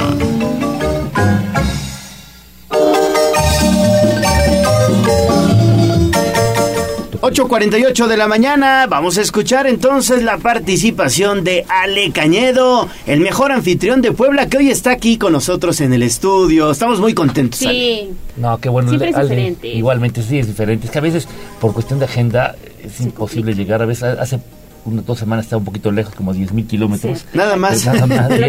No, charco, me, dicen. Me hubiera costado trabajo llegar y debo regresar, pero mira, la magia de la telecomunicación hace que lo que antes tardaba meses, ahora tardó segundos. Una dada, microsegundos, Sí. fue rapidísimo. Y bueno, gracias Leo por, por recibirme aquí en La Magnífica. Siempre me encanta mucho venir con el gallo. Gracias. Y a escucharnos, platicarnos y vamos a hablar lo que nos pide el presidente municipal Eduardo Rivera, que sigamos platicando a todos los poblanos el valor tan importante que tiene la ciudad de Puebla y sobre todo su centro histórico. Los 2.619 monumentos catalogados por la UNESCO. Y nos invita el presidente Eduardo Rivera a caminar la ciudad, a respirarla, a sentirla. Viene un puente este fin de semana, el primer puente del año. Como que cuando empieza el primer puente del año, a veces nos agarra uno como de, ay, despistados. ¿Cómo que primer puente? ¿De qué se trata? Si, si apenas acaba de pasar la Navidad. Pues ya la Constitución mexicana de 1917 se celebra el 5 de febrero y como la ley marca, el primer lunes de febrero es día festivo, por lo tanto del 3, 4, 5 y 6 de febrero tendremos un puente más y bueno, es buen motivo para caminar el centro de la ciudad y descubrir la traza. Si tú te vieras desde un satélite o te subieras a la torre de la catedral, vas a ver una cuadrícula casi perfecta. Casi perfecta, No sí. son cuadrados, son rectángulos, porque más- son más anchas de oriente a poniente que de norte a sur. Y todo se hizo basado en lo que había de conocimiento para crear ciudades en ese momento, siglo XVI, en el virreinato de la Nueva España. Recuerden que la ciudad tuvo una primera fundación un 16 de abril de 1531, unas lluvias torrenciales, porque se funde lo que es, es llamado el Alto, destruye esa parte de la ciudad y entonces el 29 de septiembre del mismo año, el día de San Miguel Arcángel, patrono de la ciudad, se hace una segunda fundación. Y algo muy trascendental tuvo que ver un día que fue el 9 de julio de 1538, donde los regidores del Cabildo se reúnen para tomar una decisión que fue fundamental para luego la historia de Puebla. A lo mejor en ese momento votaron, dijeron, ah, quedamos, ganaron los que, que les tocó una propuesta, pero fue que en lugar de estar los portales, como están las arcadas, pegadas a la plaza, como es ahora la Plaza Mayor en Madrid, España, que no tienes eh, una plaza que esté con una calle en medio, sino que está adentro y no pasan calles, quedaran como se encuentra ahora con cuatro calles que la rodean, que permiten una mayor circulación. Entonces, esa decisión que se tomó hace casi 500 años, eh, la estamos ahora disfrutando en la ciudad de Puebla, porque las arcadas pudieron haber estado sobremetidas. Imagínate que es el portal hubiera estado exactamente pegado a donde inicia el zócalo Y de las cuatro y de las calles. cuatro De las calles. cuatro Entonces, calles. hubiera sido con entradas en las diferentes esquinas, como se encuentran muchas plazas en, en el territorio español, que es el origen de la ciudad de Puebla, que en el cual se basó parte de la construcción de esta ciudad. Y las calles, si tú tomas tú una brújula y te vas al lado sur, y tú vas tu brújula que ahora está en los teléfonos, y vas a ver que el norte no está derechito como marca la calle, pues norte, sur, oriente, poniente, sino que está movida unos grados a la izquierda, y eso se hizo para que durante el día hubiera sombra en una acera y sol en la otra, y así la piel de los extremeños, que eran los conquistadores que venían a poblar la ciudad, no se afectara. Entonces, tenemos esas dos circunstancias, y que sea más ancho de oriente a poniente hace que el viento frío de la Malinche no pegue tan fuerte y tengamos un centro histórico, la verdad, templado, bueno, que cuando encontramos a turistas en esta época del año que vienen a peregrinaciones de Polonia, que se dedican a visitar Puebla, a ver todos los santuarios marianos en la República Mexicana, fundamentalmente en México, Puebla y, Queret- y Oaxaca, encuentran una ciudad que salen en shorts, salen a caminar Sí, y los poblanos sí, estamos con nuestra chamarrita porque nos da frío todo y de repente vemos a muchos extranjeros que están disfrutando todo. Y tenemos una cosa que tenemos aparatos sofisticadísimos, ¿no? Sabemos que puede llover en Puebla en tal hora y ves la computadora y todo, pero no hay mejor opción que mi abuelita decía, asómate a ver la Malinche. La Malinche, Si la Malinche está llena de humo, tiene sombrero. De nubes. De nubes negras. Va a pues, llover. Va a llover en Puebla. Si la Malinche está despejada, haz una fiesta porque no te vas a mojar. Exactamente. Son las cosas que tiene esta ciudad que el presidente Eduardo Rivera nos invita a, la- a través de las actividades que tiene el ayuntamiento todos los días en el Centro Histórico de Cultura y actividades que tendremos para este fin de semana largo que se van a anunciar en los próximos días porque tenemos mucho que ver para el poblano porque Sí. la cultura y la diversión es para el poblano y que después el turista la aproveche. Exactamente. Y ahora también con estas obras que se han iniciado en la catedral. Y yo quería hacer hincapié en este dicho porque ahorita me lo recordé, de Puebla trazada por ángeles. ¿De viene? Exactamente, de eso mismo, de que eh, se dice que Julián de Garcés, que es el obispo de Tlaxcala, sueña que los ángeles le dicen cómo trazar la ciudad. La ciudad. Por eso la ciudad está trazada por los ángeles y el escudo de la ciudad de Puebla tiene a dos querubines que están en la parte de arriba, donde viene la K y la B de Carlos V, que era en ese momento el emperador de Alemania y, y primero de España. Aunque apenas leí un artículo que decía que realmente no era el emperador de Alemania, era el emperador de los territorios germánicos de Oriente, algo así, era un nombre diferente que ahora se conoce como Alemania y por eso se dice más prácticamente, porque Alemania en ese momento no existía. Tengo un apuntador que me ayuda Ajá, que a está- decir- sí, ajá, le está soplando. está soplando, este, que sabe mucho más que yo de esa parte. No, está bien. Oye, le veo que traes un, un libro muy interesante. Si nos pudieras recomendar ese libro, ¿cómo se llama? Se llama eh, Cuatro Épocas, 85 lugares para conocer Puebla. Se, se editó hace alrededor de seis años. Se agotó, pero estamos viendo si el área de cultura con Fabián Valdivia, el director general, lo puede volver a editar. Sí, ojalá que sí. Quiero uno. Sí, yo también. Cuatro, cuatro épocas, 85 lugares para conocer. Ahorita les voy a dar uno digital que tengo parecido para que lo puedan tener. Perfecto, pues ahí está. Ale, pues muchas gracias. No, gracias, Siempre es un gusto verlo, gusto, siempre no. ver y platicar, porque con el teléfono no puedes hacer señas, ni puedes ver si estás contento. Como dicen, eh, no hay nada más fuerte que haga que ver a las personas. Por eso, el turismo de reuniones, el turismo de negocios, que dice, no, es que ahora ya todo va a ser por Zoom, un negocio no se puede cerrar a lo lejos. Por eso Claro. invitemos a que la gente venga y tampoco puedes conocer una ciudad por internet, por videos. La gente está ávida de salir después del encierro. Y Sí, bueno, sí. Sí, sí, salgan a disfrutar Vengan Puebla, a Puebla, y vengan sí, con el, que el rumbo bonita. sea contigo con, y con toda tu familia aquí en la ciudad de Puebla, como pide el presidente Eduardo Rivera. Perfecto, Ale, pues muchas gracias. No, gracias a ti, que tengas un buena semana, Ale, este, mi querido Leo, una buen buen inicio. Bueno, ya estamos en inicio de semana. Ya se acabó de Mañana enero, ya viene, ya viene, ¿cómo se llama? La temporada de, los tamales, pasado mañana. Sí. Estamos en un día importante, el- Sí. el 2, y bueno, a pagar lo que uno tiene que pagar cuando le corresponde. que. Ya que. Gracias. Pero por lo pronto disfrutar el fin de semana. Gracias. Buenos Gracias, días. Ale. Gracias a Buenos todos. días. Gracias a todo el auditorio. Buenos días. Oigan, pues pongan atención a este mensaje porque están solicitando eh, aquellas personas que sean especialistas en poner uñas. Ah, mira, Uñas. hay chamba. Hay chamba. Sí. Nos acaba de llegar este mensaje. Pues fíjate. vamos a dar Hay chamba. interesado, A ver. Buenos días, Gallo. Felicidades por tu programa. Te pido de la manera más atenta, si es posible que lo pongas al aire. Solicito técnica en uñas. Se podrían comunicar los interesa las interesadas o interesados al 22 26 61 60 47. Felicidades, hermoso día. 22 26 61 60 47.